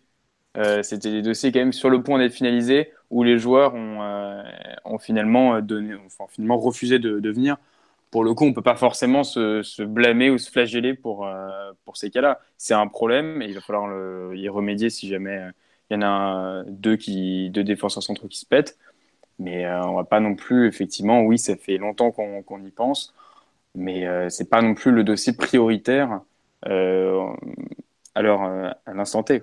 Sur la première partie de saison, non, c'est pas prioritaire, mais par contre, sur la deuxième, quand tu auras les deux coupes, et que tu vas vraiment jouer tous les trois jours et sur des terrains pourris avec la Coupe de France, la Coupe de la Ligue et tout, là, ça- Encore une, ouais, mais encore une fois, enfin, si jamais tu as une opportunité comme euh, celle euh, qui c'est en janvier qu'il faudra quoi. Oui, oui, oui. C'est bon. C'est quand même euh, ce dossier, moi je le trouve inquiétant tout de même. hein. Mais de toute façon, le quatrième défenseur central, ça reste toujours un dossier hein, qui est, qui est, C'est compliqué. hein. qui est sensible, qui est ultra, ultra compliqué. Soit tu prends un, un... Un vieux. Oui, voilà, c'est ça, un, un, tren- un trentenaire bien tassé. Soit tu prends un jeune, mais le jeune, quand il voit que euh, euh, certains jeunes au Paris Saint-Germain, certaines recrues jeunes au Paris Saint-Germain ne jouent pas trop, que bon, il y a eu une, euh, il y a un semblant de rotation avec Kimpembe, mais il est quand même numéro 4 derrière 3, qui est avec une bonne longueur de retard derrière, euh, derrière les trois premiers. Euh, c'est pas évident non plus de, de trouver des joueurs qui soient attirés par le challenge. Ou alors tu Euh, oui, prends hein. peut-être un, un- un- Moi j'avais dit l'option euh, Loïc Perrin. Ou un, tu vois, un truc comme ça. Non mais. Tu, tu regardes trop la Ligue 1, Max. Ça, c'est Ouais, ton côté multi-ligue 1, ouais, Max. Occupez-le mais- samedi soir, le pauvre, on va le dire un jour. Un défenseur central à Angers ou à C'est- ma, drogue. Il va nous vendre un Romain Thomas dans deux heures. non, il, il a, il a prolongé avec, hein, il a Ouais, j'ai prolongé vu. avec Angers. Très, Angers très bien géré, malgré la perte de Shekendoy. Voilà. Exactement. Que Ma- Mathieu Martinelli souhaitait au PSG. Le grand Sherendoy. On se souviendra de ce plan tactique de haut niveau. non, mais ouais, euh, on nous dit on n'a qu'à retourner chercher le Brésilien de, de Chelsea, là, David Luiz. Bah, Bah, si on cherche un 6, c'est un défenseur central. bah, lui, il fait les deux postes, hein, c'est sûr. Ça, il n'y a pas de doute. Bien sûr qu'il faut aller chercher David Luiz, ça va être la priorité. Non, mais il partira pas. Mais non, mais honnêtement, euh, comme euh, voilà, on le dit, on va être bien quand Thiago Silva va se blesser parce qu'on sait très bien qu'il va se blesser. Ça, ça nous pend en nez, quoi, malheureusement. Et on nous demande s'il n'y a pas un petit jeune du centre de formation qui peut dépanner en défense centrale. Bah non, ils sont tous barrés au, coup des- au cours des, des, des 12 derniers mois. Euh, Zagadou, Zag- il voulait, il voulait pas faire numéro 4, c'est ça? Non, Zagadou, et c'est dommage parce qu'il aurait eu du temps de jeu vu le niveau qu'il a. Après, le mec, il, enfin, pff, Il est titulaire à Dortmund. il a est titulaire à Dortmund. il a. Il, il joué là, il joue déjà. Il, enfin, là, il est- Je sais pas s'il aurait autant joué en 4 mois au PSG qu'en 3 semaines à Dortmund. Alors, Il on a peut fait le pas bon lui choix, donner t- Ouais, pour l'instant, il a fait le bon choix. Après, quand Schmelzer et tout va revenir, euh, il jouera moins. Mais bon, pour l'instant, on peut, bon, voilà, on peut pas lui jeter la pierre, c'est clair. J'ai une question, ça a été inenvisagé l'option à trois défenseurs centraux? Parce qu'effectivement, on en parlait. Euh, euh, des- Ça a été pensé un moment, mais avec Début. trois défenseurs centraux dans tout l'effectif, tu peux difficilement. euh, enfin, Ah, non, ça, non, non, mais, non, mais on y avait pensé notamment quand, au moment de l'arrivée de Pep. Euh, Est-ce qu'on aurait peut-être pas pu vendre ce, ce projet? Est-ce que vraiment ça a été une idée ou c'était juste un, euh, un, un faux argument balancé comme ça. euh, Non, non, ça fait Pour- partie pour de la réflexion du staff euh, à moyen terme. Enfin, c'est- ça fait partie du truc. Mais après, de là à le mettre en place, c'est compliqué. quoi. Oui, non, bien sûr. C'est un truc très très compliqué à mettre en place. C'est c'est surtout ça le problème. Ouais, puis est-ce que ça t'apporte vraiment des avantages dans le jeu? Enfin, c'est- il faut voir ça aussi, hein, parce que c'est un schéma qui t'a- qui t'aiderait beaucoup. Enfin, Non, c'est sûr. Surtout vu la pléthore de joueurs offensifs qu'on a en ce moment. Euh, ouais, voilà. hein, euh, Non, mais voilà, ça fait partie des questions que tu peux te poser. Tu... Après, euh, c'est un système un peu à part. Euh, par exemple, euh, ça donne un rôle super important à Kurzawa sur le côté gauche. Est-ce que c'est un truc. un- Bon, bon, voilà, tu as plein de questions. Tiens, nous dit euh, pour le poste de 6, on a Gustavo Ebling. oui, oui, oui. Bah là, Il joue pas- il, Il joue pas de 8 faire des- plutôt? Euh, je crois que c'était 8-10 plus un plutôt. 8 au départ. Ouais, je crois que c'est 8-6, mais bon. sur le banc, surtout, non. Bah là, il doit faire des, Ouais, des pho- des photos avec un sur, petit sur- chien sur- le banc du, sur le banc du Paris FC, hein, parce que là, putain, il, il Non, est même pas à l'entraînement. Non, non, euh, personne sait ce qu'il fout exactement. euh, je pense que ça va se terminer en janvier avec l'arrivée d'un inconnu de Santos géré par le père de Neymar. Donc de 23-24 ans à la Douglas du Barça, là. Ah ouais, Ouais, voilà, j'avais Maradona. Et on nous dit, Lucas Lima, peut-être il me reste Mangala du, en défenseur central. Honnêtement, on se foutait de cette piste il y a quelques semaines. euh. Ah, J'ai oublié ça. C'était à l'époque où on faisait Berchiche et tout. C'était. Exactement.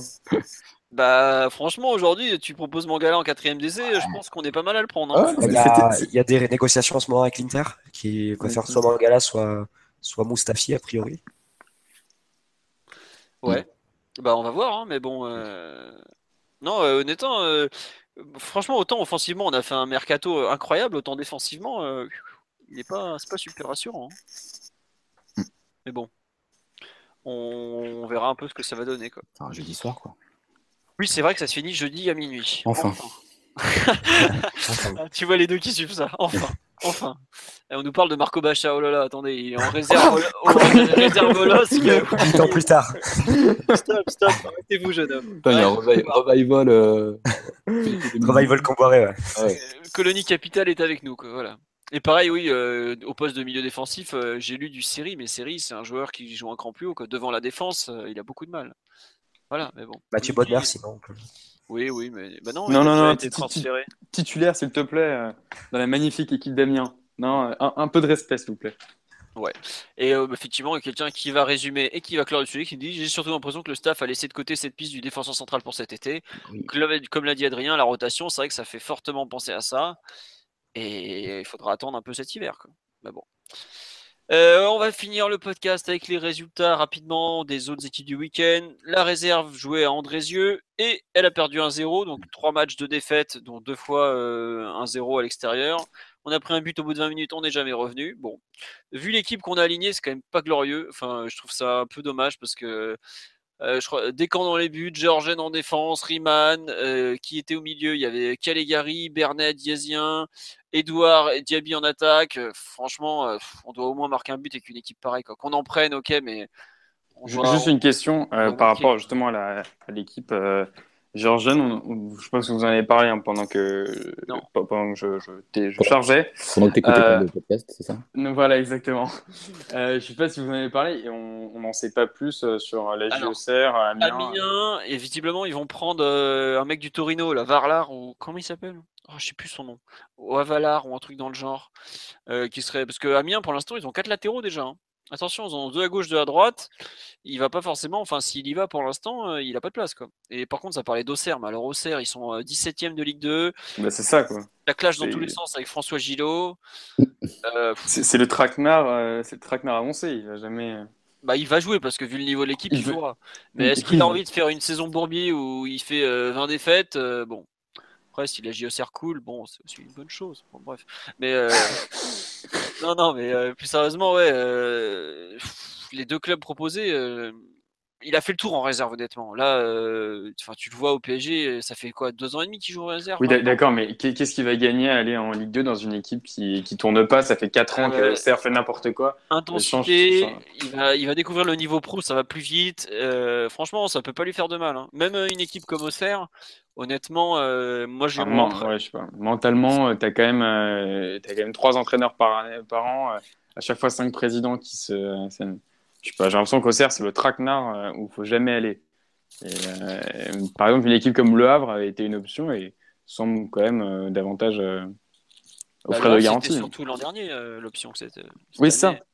Cette année, honnêtement, euh, Mm. je comprends pas pourquoi il n'y a pas un club de même de Ligue 1 qui tente pas de le faire venir pour faire doublure, le faire jouer 15 matchs. Autant au PSG, il n'a pas le niveau, autant en Ligue 1, il me paraît complètement prêt. hein. Alors, il va peut-être se faire bouger un peu dans les contacts, c'est sûr. Quand il y a un Jules Loki sauvage qui va lui arriver dessus à plein de balles, il va, souffrir. Mais euh, forcément, euh, bah, par contre, dans le jeu, ça va être autre chose que, que du Léo Dubois ou ce genre de truc. Quoi. Enfin, quoique je suis méchant avec Léo Dubois, c'est un latéral, c'est défensivement qu'il a les mêmes problèmes. Bref, non, voilà. J'avoue que je comprends pas pourquoi il a aussi peu de pistes. Euh, Est-ce qu'il devrait pas changer d'agent ou autre euh, Pour moi, il aurait déjà dû. C'est euh, gère toujours ou pas ou... Là, J'arrive plus à suivre. honnêtement. Euh, C'est tellement le bordel. au niveau Rayola voulait pas l'avoir. Mais oui, il n'y a pas Ah, Mino il qui. chez Raviola, mais bon. euh, On nous parle d'une histoire de prêt au Zénith. Non, ça c'est Calegari, ça. Calegari qui visiblement va signer euh, au Genoa. Donc euh, bon. Euh, je l'ai parlé avec les mecs de Genoa France cet après-midi. 3-4-3. Il y a déjà pas mal de joueurs devant la défense. Ils sont un peu surpris. Ils se demandent comment il va avoir du temps de jeu. Là, c'est Veloso Bertolacci, la part titulaire. Voilà. Et autant dire que Veloso, c'est quand même un, national portugais. Bertolacci, je, crois, je sais pas s'il a déjà en nationalé, mais il en est pas loin. si, si, si, il avait été transféré. À l'époque, bah, il avait explosé au Genoa, il était parti au Milan, mais il avait fait un flop, il est, il est reparti. Voilà. Mais, euh, mais le, le, le Genoa le voulait déjà cet hiver, on en avait déjà parlé de, de cette hypothèse. Mm. Bah oui, oui, mais bon. Mais à l'époque, avait refusé, là, ils acceptent, c'est bizarre. Mais... C'est exactement ça. Bon, on verra. Honnêtement, C'était une, euh, c'était- c'était une autre classe dirigeante. Possible. Mais Ouais. oui, ah oui, côté Paris, oui. Mais enfin bon, qu'il y aille, qu'il accumule du temps de jeu. Aujourd'hui, c'est un jeu- les deux, c'est des joueurs qui ont besoin de jouer en pro, honnêtement. Non, mais l'option, l'option Calegari, le coût de euh, rachat avec, euh, enfin, euh, option d'achat avec clause de rachat, c'est juste l'idéal pour un jeune. C'est Ouais, l'idéal, je sais pas, Euh, mais en tout cas, euh, Bah pour lui, pour, pour les trois parties, il est, ça, voilà, il est temps qu'il joue. C'est bon, la réserve, c'est pas fait pour lui. quoi. Honnêtement, c'est s'il y a bien un joueur qui qui est qui progressera pas beaucoup en National 2, c'est bien Calegari. Alors certes, il va progresser euh, défensivement parce qu'il a besoin de s'améliorer à ce point de vue-là, mais euh, face à des équipes, ça joue pas le CFA. Enfin, ça balance du grand ballon. Honnêtement, vous voyez un match de National, bah, c'est encore pire. Donc voilà. Euh, tiens, on nous dit que Kanga, qui est un ancien de chez nous, a joué 20 minutes en pointe et que le score a été bien tendre. Bah pareil, c'est un joueur de 98 qui débute en professionnel. Enfin non, il a joué une saison en nationale, donc il a un peu de voilà, mais il débute en Ligue 1. Bon bah forcément, c'est c'est des, débuts un peu compliqués. Edouard a eu le même souci l'an dernier avec euh, Toulouse.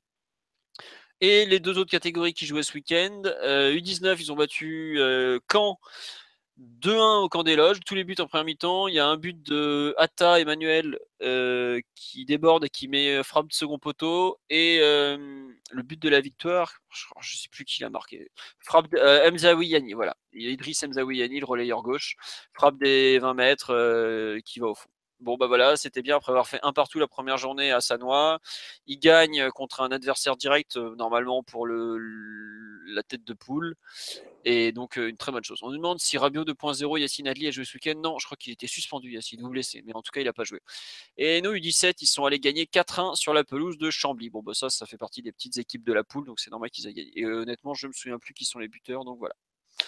Sur ce, on va vous souhaiter une bonne soirée. On... Je vous dis honnêtement, je ne sais pas du tout quand sera le prochain podcast, parce qu'entre la trêve internationale euh, et d'autres trucs que j'ai à gérer un peu plus perso, ça va être très compliqué. On vous tient au courant. On fera, bah, il y aura forcément un podcast à la veille du premier match européen, là, puisqu'on aura euh, Metz PSG à débriefer. Donc euh, voilà. Mais c'est possible qu'il n'y en ait pas lundi prochain. Puisqu'à chaque fois, on vous dit on en fera un un trait international, on ne fait jamais. Donc cette fois-ci, on préfère vous dire qu'il n'y en aura pas, comme ça, c'est plus simple. Sur ce, on va vous souhaiter une bonne soirée. Vous êtes encore 350 à écouter nos bêtises après 1h52 d'émission. Merci pour votre fidélité.